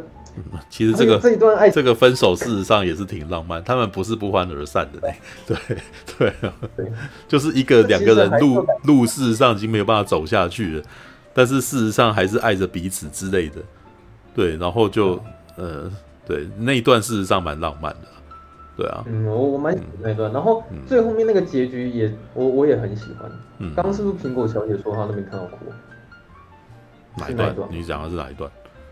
是那个，嗯，他最后面结局的时候啊，嗯，那个他们在一台车上，就是猫王跟他老婆，然后互相牵着手。那那边我看到我我自己也蛮想哭的啦，就是那时候他们是在谈说，啊。他老婆跟猫王讲：“我希望你可以找个时间，然后去某个地方好好保养你的身体，嗯，然后重新整顿一下。可是猫王他好像觉得这一切已经没有什么意义了，然后他好像也不会想要再追求名气或什么。然后他他老婆就说：‘可是你之前不是有演哪一某一部电影，然后也是蛮红的吗？’嗯，然后猫王他也是沉默不语这样子。最后老婆就问他一句说：‘好，那你的梦想是什么？’他说：“我已经没有梦想了，我已经没有梦想了。”对，然后我看到那边的时候，哇，我开始有点、哦、有点他那个打动你，他那句话我，我我懂他的，他他的状态，那个是过，那他那个他那个时候是一种过劳的状态。然后呢，当他的太太走的时候，他的梦就破了，知道？所以他跟他太太跟他讲的时候，他听。还在打气的时候，他说他没有梦想的时候，事实上是另外一个另外一句话，你知道吗？你走了，我就没有了梦，知道吗？在某种程度上面，对。然后，但是呢，另外一边那个什么，因为上校让他一直不断在赌城，让他一直不断做重复的消耗这件事情嘛，所以我那时候打光是看他们要那个什么，他连续五年这件事的时候，我就我就毛骨悚然，你知道吗？对于创作者，其实，在某个情况来讲，对于创作者来讲，做重复的事情是最致命的啊，对不对？他他。没有办法继续做不一样的事了，不没有时间，接下来好好坐下来去发想一些有的没有。像你知道，像国外一些那种歌手或者是团体，他们可能好几年才出一张专辑，对不对？但是呢，呃，我觉得在台湾的情况就是一年可能至少要出两三张。在以前那个什么唱片还在风靡的时候，是一年都要立刻立刻出两三张，然后一直不断的消耗，你知道。对啊，那像现在他那种在他让他在五年让在赌城连续五年回归，然后都在唱。他过去成名的歌的时候，那个基本上就一直重复消耗，知道？所以，我能够理解他后面跟他老婆说他没有梦的时候那种感觉，知道吗？他已经成了一个，他成了一个社畜了，他成了一个上班族，他已经太累。你今天我跟他跟我讲说，你还要再去干些什么？你怎么不去进修？你是不是找个时间好好休息的时候？你都没有力气再去想这些，为什么你明天还要上班？你知道吗？这有一种这种感觉，对他那个感觉是哦，诶、欸，像像我老爸，他他也会这种跟我讲哦，我可能会跟他讲说，你可能应该要再去做什么什么什么，他就会说我没有空，没有这个时间。为什么？因为你的班表排好，就是你那个都被人家控制好啦，你你怎么能够有这个哦额外的规划呢？然后有时候你会很顺的那个什么，一直那种很像那个什么，就是很习惯性的跟着那个惯性一直走嘛，因为人家帮你定好了嘛。对啊，嗯，对啊。那在这个时候，你有人提出一些你习惯之外的事，因为你已经开始慢慢把那些你的例例行公司变成一种习惯了嘛，你也慢慢认同这种事了嘛。那当别人突然间讲出一个你好像无法反驳，哦，他讲的有他的道理。的事，但是你接下来你内心跟你的那个什么平常的行程相违背，然后这时候你就会讲我没有空，对不对？或者是我已经没有梦想了，对，差不多就是这一种状。我其实看看这个的时候，我想到的就是这个了，你知道？连你连续五年，我妈妈连续五年这很恐怖，你知道？对啊，想想都觉得吓人，你知道？对啊，嗯，其实那时候，嗯，哦好了，我做个结论，就是反正因为结局到那边，我就。会有点很很感伤，说就是怎么可能猫王会讲这种话？就是我很难相信说猫王会讲说我已经没有梦想这样，因为我前面已经看到他做了这么多的丰功伟业，嗯，然后他也有很多的起起落落，然后有这么多的粉丝，这么多观众，然后他也已经站到那么高的位置，曾经还被就是被上校当成是神的一个存在，嗯，可是历经了这些事情，然后被摧残到最后，他居然讲出说我现在已经没有梦想。然后接下来那个导演他就开始放一些真实的画面嘛，然后我发现他放真实的画面的时候好像还蛮完整，嗯，他是放了一整段蛮完整的猫王曾经真实唱歌的那个画面，然后最后再搭配一些字卡讲说哦那个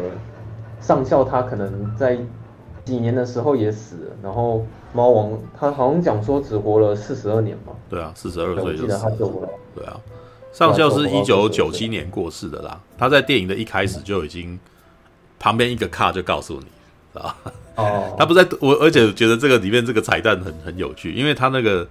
进去的时候，他不是用一个大潘吗？一个一个空空那个什么，一个空拍景大潘这样子啊，然后你就看到他那个赌城上面写的 Star Trek Enterprise，你知道，然后就有一个企业号在那个地方，然后旁边还写一个字一九九七。然后回去查一下资料，Colonel 在一九九七年死的，他就是在那个时候临终之前这样子。然后为什么我我一直不了解他为什么要有 Star Trek，你知道就？我不知道为什么他要把星舰放进来。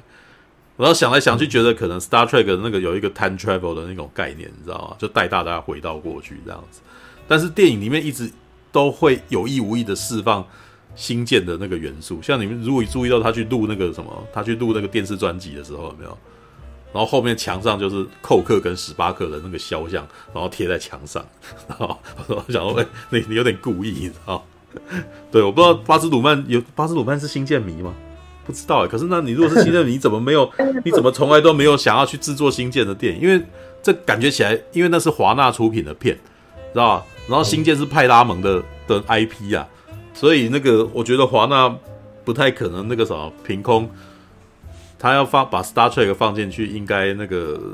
还可能还要付版权费给派拉蒙，你知道？所以我我不知道他这么刻意的植入这件事情，他的意意有所指还是怎样？还是本来派拉蒙有要有投资，我也不知道。对啊，OK，那地方我没有注意到。对啊，没有，因为我是新，因为我是新建迷，所以他一放我就干，我就立刻就哎，那不是那不是 Star Trek 的那个，那不是企业号吗？对啊，OK。他片尾还有讲一句话是讲说，那个上校后来有被法院那边，嗯，就是审判确定说他是有剥削阿王的财产这样。然后那时候其实我心里会觉得，嗯，我还是希望，呃，上校他多少还是因为。真的跟猫王，你在内心深处希望上校是个好人，是吧？对，我还是希望说他对他这这种付出真感情，不是百分之百利益关系。可是他打出那个黑底白字的时候，我我就觉得蛮难过的。没有啦，我我觉得这部电影没有把上校描述成完全的坏人呢，但是他其实他描述的是一个凡人，你知道，就是当凡人跟天才在一块的时候，凡人可能会。想要利用天才，然后那个什么，想要变成他的伙伴，但是他思考的，他思考的逻辑几乎都是凡人的逻辑，所以他没有办法站在那个有才华的那个人的角度去看事情，所以这时候冲突就会产生，然后接下来就是情绪勒索这样子。对，那我看完电影以后，我也查了一下资料，我其实觉得那个什么后面的状态其实也不，就算是他的亲人状态也不好啦，知道？像那个猫王的女儿，知道猫王的女儿，她里面讲了一件事啊，她说优雅园都卖掉了，知道在在猫王生前那个什么卖那个死都不愿意卖，然后在他女儿就卖掉了。对啊，他女儿本来那个什么继承了猫王的资产是一亿，大概一亿美元吧，在那个年代超多了，然后那个大概到最后他只剩下一万，只剩下一万美元而已。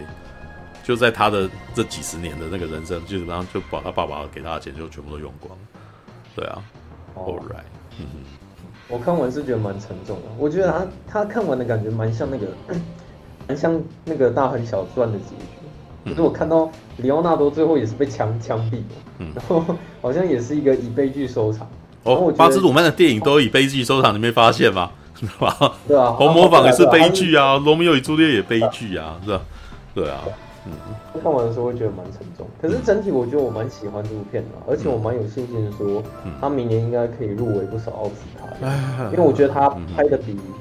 他拍的比《波西米亚狂想曲》还要好看。我觉得巴兹鲁，我说我前面就有讲，我觉得巴兹鲁曼，你那个啥要拍传记片，巴兹鲁曼来拍就是最高等级。知道奥地拉澳大利亚没悲剧，澳大澳大澳大澳大利亚就赔啊。好，好了。他很会拍出当当时的华丽年代的那种感觉，我觉得他很擅长的。巴兹呃，红模仿在在台湾红的那几年啊，你知道那个红模仿还有出那个什么电影设定集，然后中文的哦。我还记得那个在那之前，就是那那几年正好是成品在台湾开始展店的年代，你知道，然后。你们有去过成品的话，你就知道成品里面常常有非常多外文书嘛，对啊。然后那个很多电影设定集，我是在那个时候看到。然后，呃，红磨坊是我看到的第一本中文化的的国外电影设定集。然后里面把所有的那个什么巴兹鲁曼的那个创作的那个内容都全部都有写出来。然后那个时候我年纪还太小，我买不起那本书，你知道？但是翻在现场翻了一下，里面提到一件事啊，巴兹鲁曼是说哦，他自己受到。很欣赏那个宝莱坞的风格啊，所以他那个啥，觉得自己的东西事实上受到宝莱坞非常大的影响。然后你仔细感觉一下，是不是这个样子？知道？他是模仿，好像也有一段也是有那个宝莱坞风格的跳舞。对啊，他其实就是在讲红磨坊的设定几年的时候提到了说那个什么宝莱坞的那个风格对他影响很非常的大，然后他非常的喜欢宝莱坞的东西。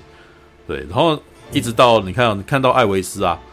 你看他那个华纳跟他自己有那个巴兹鲁曼的那个 logo 有没有？是不是就有那个？是不是就是就让人家觉得说非常宝莱坞风格，哦，很华丽，各种珠宝在那边旋转，你知道？知道？对啊，All right。跟他的那个美术风格，我最喜欢的真的还是大亨小传，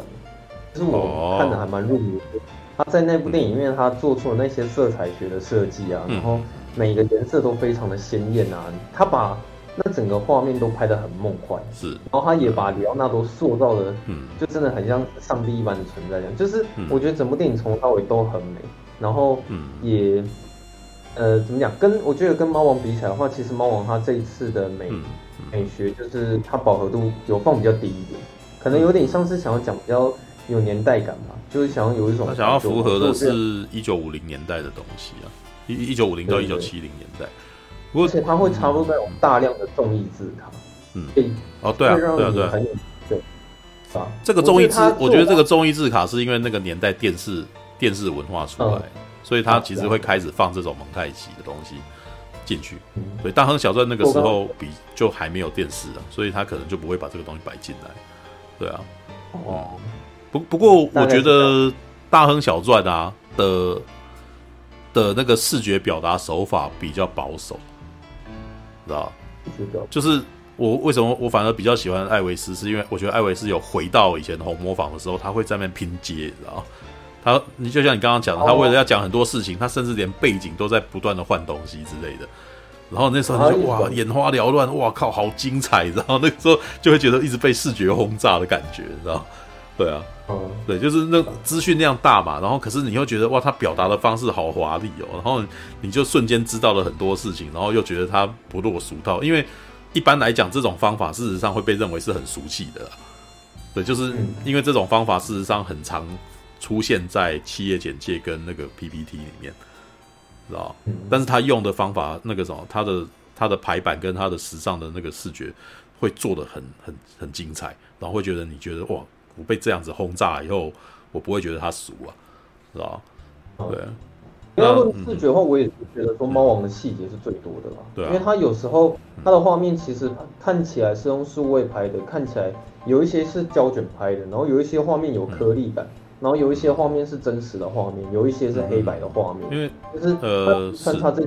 很多。没有，它其实是利用这种各种格式，然后来做视觉的那个变化跟编排嘛。所以我才会觉得说，其实他是那种控制，他对于视觉啊、音乐啊、场面啊、场景的控制力都超级强，然后他等于是你可以感觉起来，他对于是，他不是，比如说像伍迪·艾伦好了啦，伍迪·艾伦很明显，他对于摄影这件事情就可能是放给摄影师去去弄的，全权让他处理，然后可能摄影师可能是跟伍迪·艾伦谈好说我们怎么样弄，然后接下来就是摄影师在发挥了。可是我其实觉得巴斯鲁曼。很明显，他对于摄影这个东西，他就一定非常强硬要求是要怎样跑的？因为那个边那个扣的太紧了，他扣的超紧的，所以你会知道说他其实控制的很精准啊。然后，而且那的确他也用那个东西在创作的感觉，对啊。嗯，我是觉得巴兹鲁曼的定位比较像是威斯安德森了。就是可能会很啊，就是说他们共同点是会想要控制每一个画面的构图，然后也要控制到每一个美术道具的颜色，是是，然后他们的配置什么，对。对啊，所以我觉得他定位会会比较像威斯安德。森，他比可是他比威斯安德森还要强烈跟快速，知道？威斯安德森会让你慢慢的看，知道？但是但是那个巴斯鲁曼是哇靠，他在一分钟里面就灌非常多东西给你看的那种，然后你一定要够。你一定要够集中精神，哈哈，对，错，所以他值得他，所以我觉得这他的片都值得一看再看啊！而且你可以光光看他的那个编排表，大概七八年才出一部片，你知道？就是从一九九二年到现在，他总共才拍六部电影，哎，很少嘞。然后可见着他在每一次，他每次要弄，他应该都都花前置前后置都都搞很久。然后而且我觉得他也已经他的那个。他的地位已经已经离开了电影业了，你知道吧？你你如果有去看他的那个幕后的话，哦，看他把自己造型的样子已经是时尚业的人了，知道吧？他感觉起来都还在做一些那种设计皮件的衣服、服装什么东西的，你知道？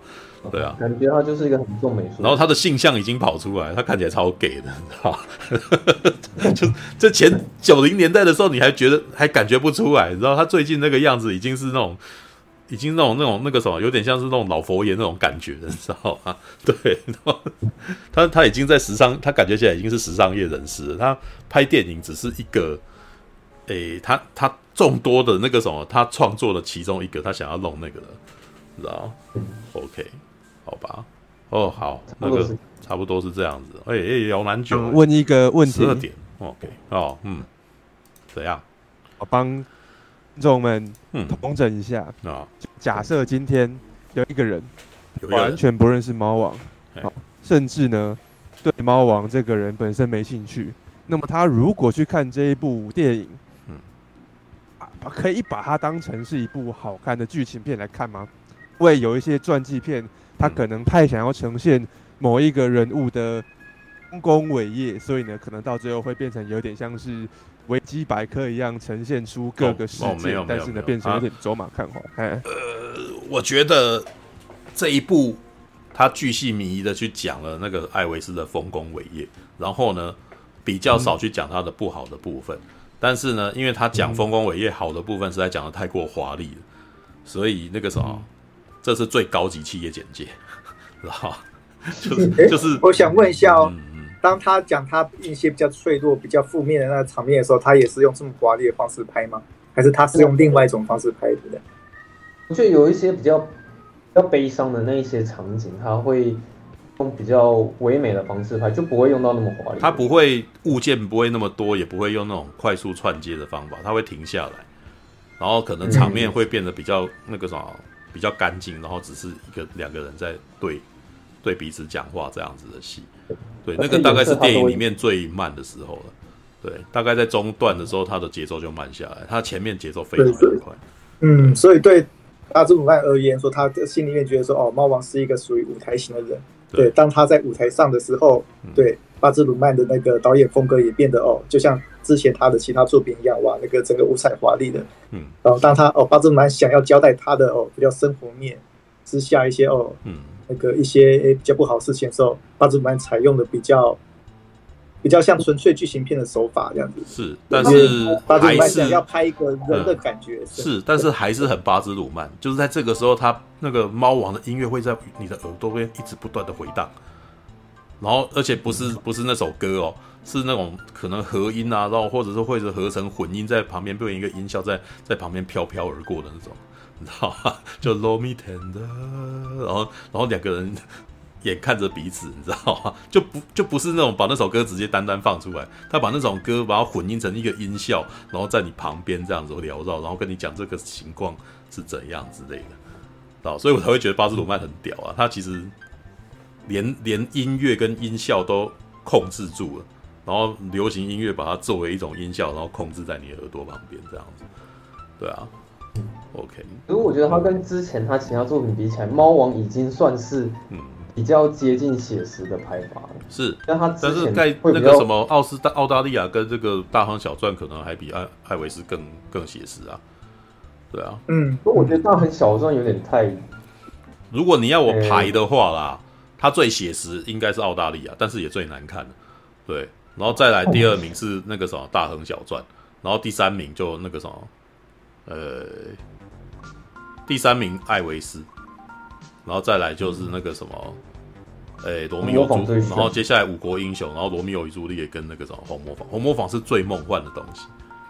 对，但是艾维斯事实上在这个系列里面，其实他是很偏向红魔坊那种型的，然后就是，所以我才会说，其实这个是我印象中的巴兹鲁曼。就是二十年前的那个时候，他在红魔坊里面给我一个超级深印象的他，这样子。我后来在盖茨比，就是在那个大亨小传里面才说，哎、欸，这是巴兹鲁曼吗？你怎么变得这么乖？你知道？然后我我心中想象的是，都是那种罗密欧与朱丽叶那么那么激烈的碰撞的那个他，知道？All right，OK。哎，你们、啊、你们不会觉得《猫王》这部片，嗯，拍的有点流水账是吗？你们没有这种感觉？不会不会不会，我我觉得完全。我先跟你讲，我在看猫王的时候，我是对你没有一无所，你你没有时间感到无聊，你知道吗？妈的，那个我的朋友在旁边说：“哇，我你知道我带我朋友去看，他很累，没停下来，他看得很累。他说：‘哦，这个他都不停下来的，为什么？因为他要一直集中精神看那个东西呀，所以你根本没有觉得无聊的时间，你知道吗？就是一直抖抖抖抖抖抖抖抖抖这样子过去。”你知道，某种情况来讲，麦克贝也是那一种型，但是我觉得巴兹鲁曼的控制更强，他的每一格画面，你知道，麦克贝他会摇晃镜头，让你可能在那段时间里面，你只感觉到晕晕眩，但是巴兹鲁曼是在一个画一个画面里面会塞五六个东西在里头，你每个都要去看，所以才会，这就是我说他的那个东西，事实上有的时候很好，很常常出现在企业简介跟 PPT 里面。PPT 不是最喜欢把每一个东西按按表排列吗？然后每一个产品把它摆出来，然后一个一个出现，有没有？他也是这个样子的，知道？可能里面有一幕预告片里面就有一幕是这样子，艾维斯在舞台上面。然后他后面突然间那个 Elvis 突然间一翻，然后变成所有的杂志封面，大概一大排，你知道吗？全都 Elvis，然后你就要去看那个是时代杂志，那个是时人杂志的什么？但是没有给你最多的时间，你两你只有可能不到两秒时间去看那个东西，然后就不见了，你知道吗？然后就哦，然 后还想再多看就不见了，这样子，对啊，还蛮多这种东西的，对，嗯，建议你喝一杯咖啡再去看，对他要精神。很好，然后集中精神的看，然后尤其在前面非常的快，知道就是如果一般不太常看电影的人啊，他可能会受不了，知道我我 差点跟不上，对啊，就是我后来想说，为什么我赶快赶快再思考，然后赶快跟上那个。我我是我是因为已经习惯了。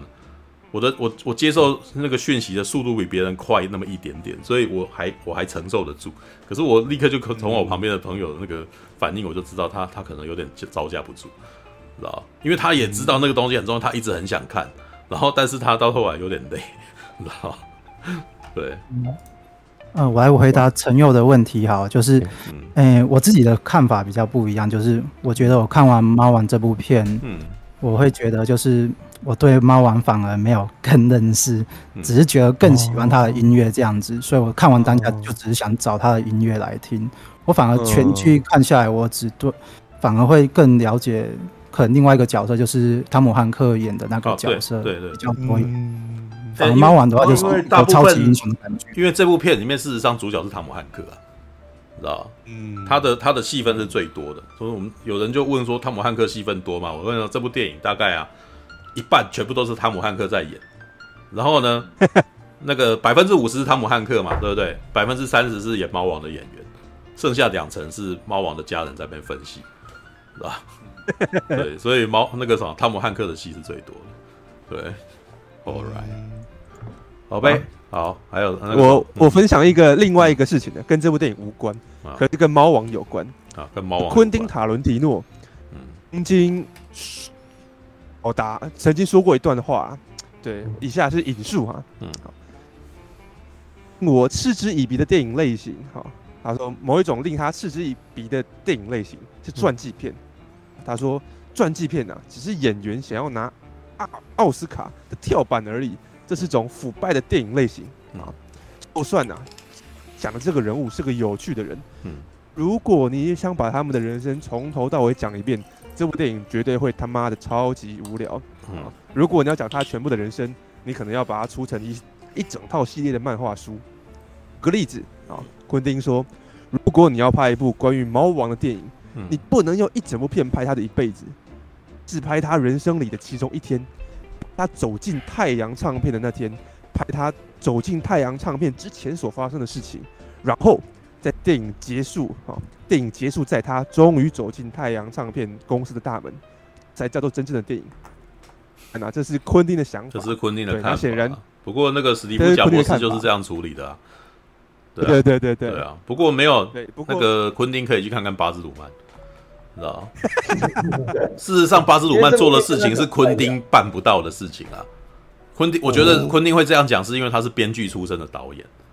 所以他想的东西都是用编剧去处理事情，可是巴兹鲁曼他所他涉猎的东西更多啊，他知道怎么用视觉在一下子去表达出这一堆东西来。那个是我觉得当轮到昆汀·讨论提诺的时候，他就只能够用 我学了某个大师的东西，你看我多厉害的一种宣传手法，你知道吗？嗯，你有没有注意到昆汀常常在那边讲说我我我我我那个什么致敬了谁谁谁？对对，但是。你你我我问你，艾德的莱你你会那个时候听到艾艾格德莱克啊，或者是那个什么盖瑞奇说，我觉得我我致敬了谁谁谁吗？会不会？为什么？因为他们就是做那个那个对他们来说吃饭喝水般的事情，你知道吗？哦，那对他们来说是诶、欸，对他也这样处理，我这样处理，那可是这是我们业界里面常常这样弄的。你了解我意思吗？嗯、可是到昆汀塔伦说，哇，看你我致敬哎，你看他多厉害。没有他，他就是不是很擅长，所以他一动就一定要把这件事情包装的很大，你知道吗？嗯，你光你光看他的电影，就会发现他的电影是不是最擅长的是两个人站在那边讲话？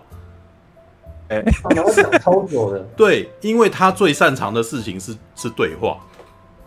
嗯、那那事实上，他对运镜、快速剪辑这种东西，或者是这样子拍啊，或者什么东西，他事实上都不是很会，因为他不是走这个出来的。但是他很爱讲，因为他自己本身是影迷，他也很爱看这个，所以当他学到了那个东西的时候，他超高兴，他就一直讲，知道吗？你懂了吧？巴斯鲁曼跟那个完全是相反的。巴斯鲁曼是相反的，巴斯鲁曼是设计狂魔，你知道，他的是每个视觉元素都可能是那种那个什么昆汀，你叫昆汀去执行，他就杀，他会死在那个地方，你知道吗？其实每次看巴兹鲁曼，我我觉得，因为我是我们是做剪辑跟那个视觉或者拍摄的嘛。看巴兹鲁曼的东西，你会吓坏，说干他怎么弄的，你知道吗？学不起来，你知道吗？你知道，我有一阵子很喜欢看片，然后去学那个剪辑，跟像高明胜那样子啊，看片去剪，去学那个他剪辑跟套画面什么之类的。我最喜欢看的看的那个学习对象是，都是一九八零年代到一九九零年代出的片，因为那个时候特效比较少，视觉特效，所以他们不会比较不修饰啊。到了到了那个两千年以后，你很难学了，因为很多东西都被修掉了，你就比较没有办法看到它本来是怎么样子的东的状态。对，所以你在看我我有一阵子很喜欢看蓝波来那个什么，或者是魔鬼终结者一来学东西，你知道？因为那个很明显就是他们成本不高，然后但是他们做的很好，然后我就会看他们在怎么样在这种东西里面，因为他很好，他们就是还是线性的东西去接的。然后可是看巴兹鲁曼，干妈学不起来，它里面超涉及到太多技术面的东西，你根本就你自己那个一己之力很难从里面看到一些哦，我可以怎么套？就算你觉得可以怎么套，你技术上也不够，你知道？对，好吧，OK，好，你有，有其实我看了，对，嗯，怎样？对对对，我看猫王的纪不是纪录片，预告片啊，嗯，然后再加上听你们刚刚这样子讲。觉得这部片一直让我想到一个人，但是我不确定像不像。嗯，柴克史奈德不像，好不好？干嘛一点都不像？像吗？不像，不像。你们说也是一样啊。画面里面有很多资讯啊，不像吗？不像，不像，不像。查克史奈德呢？呃，查克史奈德那个什么，查克史奈德的影像跟巴兹鲁曼比起来，查克史奈德像是在打瞌睡一样，你知道？他会在那边，哦，哦。呃，可是巴斯鲁曼会会会会会会会会会会会，知道吗？他的那个情报量是查克史奈德的十倍，你知道吗？然后查克史奈德会在那边讲说，没有我，你看我这个东西细节很多，你要仔细去观察。没有巴克巴斯鲁曼会帮你画重点，说这个东西要在这里，你知道吗？你哎，你去看呐，你你有看你有看红魔法吗？没有哎，你没有看，那你你那个迪士尼家看一下红魔坊，你就知道我在讲什么了。哎呦，他超他超恐怖的好不好？干，就是。就是那个时候，二十年前就他就已经这么恐怖了，对，就是而且妮可基曼很正哦，对，尼可基曼跟那个什么伊万哎，还有看完伊万麦奎格，你就不要跟我讲说他在欧比王里面，那他在那个那个什么西斯大帝的复仇里面有演的很好啊，你知道？就是他在别，就是当时会看西斯大帝的复仇会觉得很痛苦，就是他明明在其他人的东西里面表现的很好，啊，不知道为什么去那边就现在变成一个木头人这样子啊，对啊。巴兹鲁曼是 MV，史奈德是漫画，算是吧。可是史奈德也查克史奈德也曾经有非常快速的时期，大概在那个什么活人生吃的那个年代，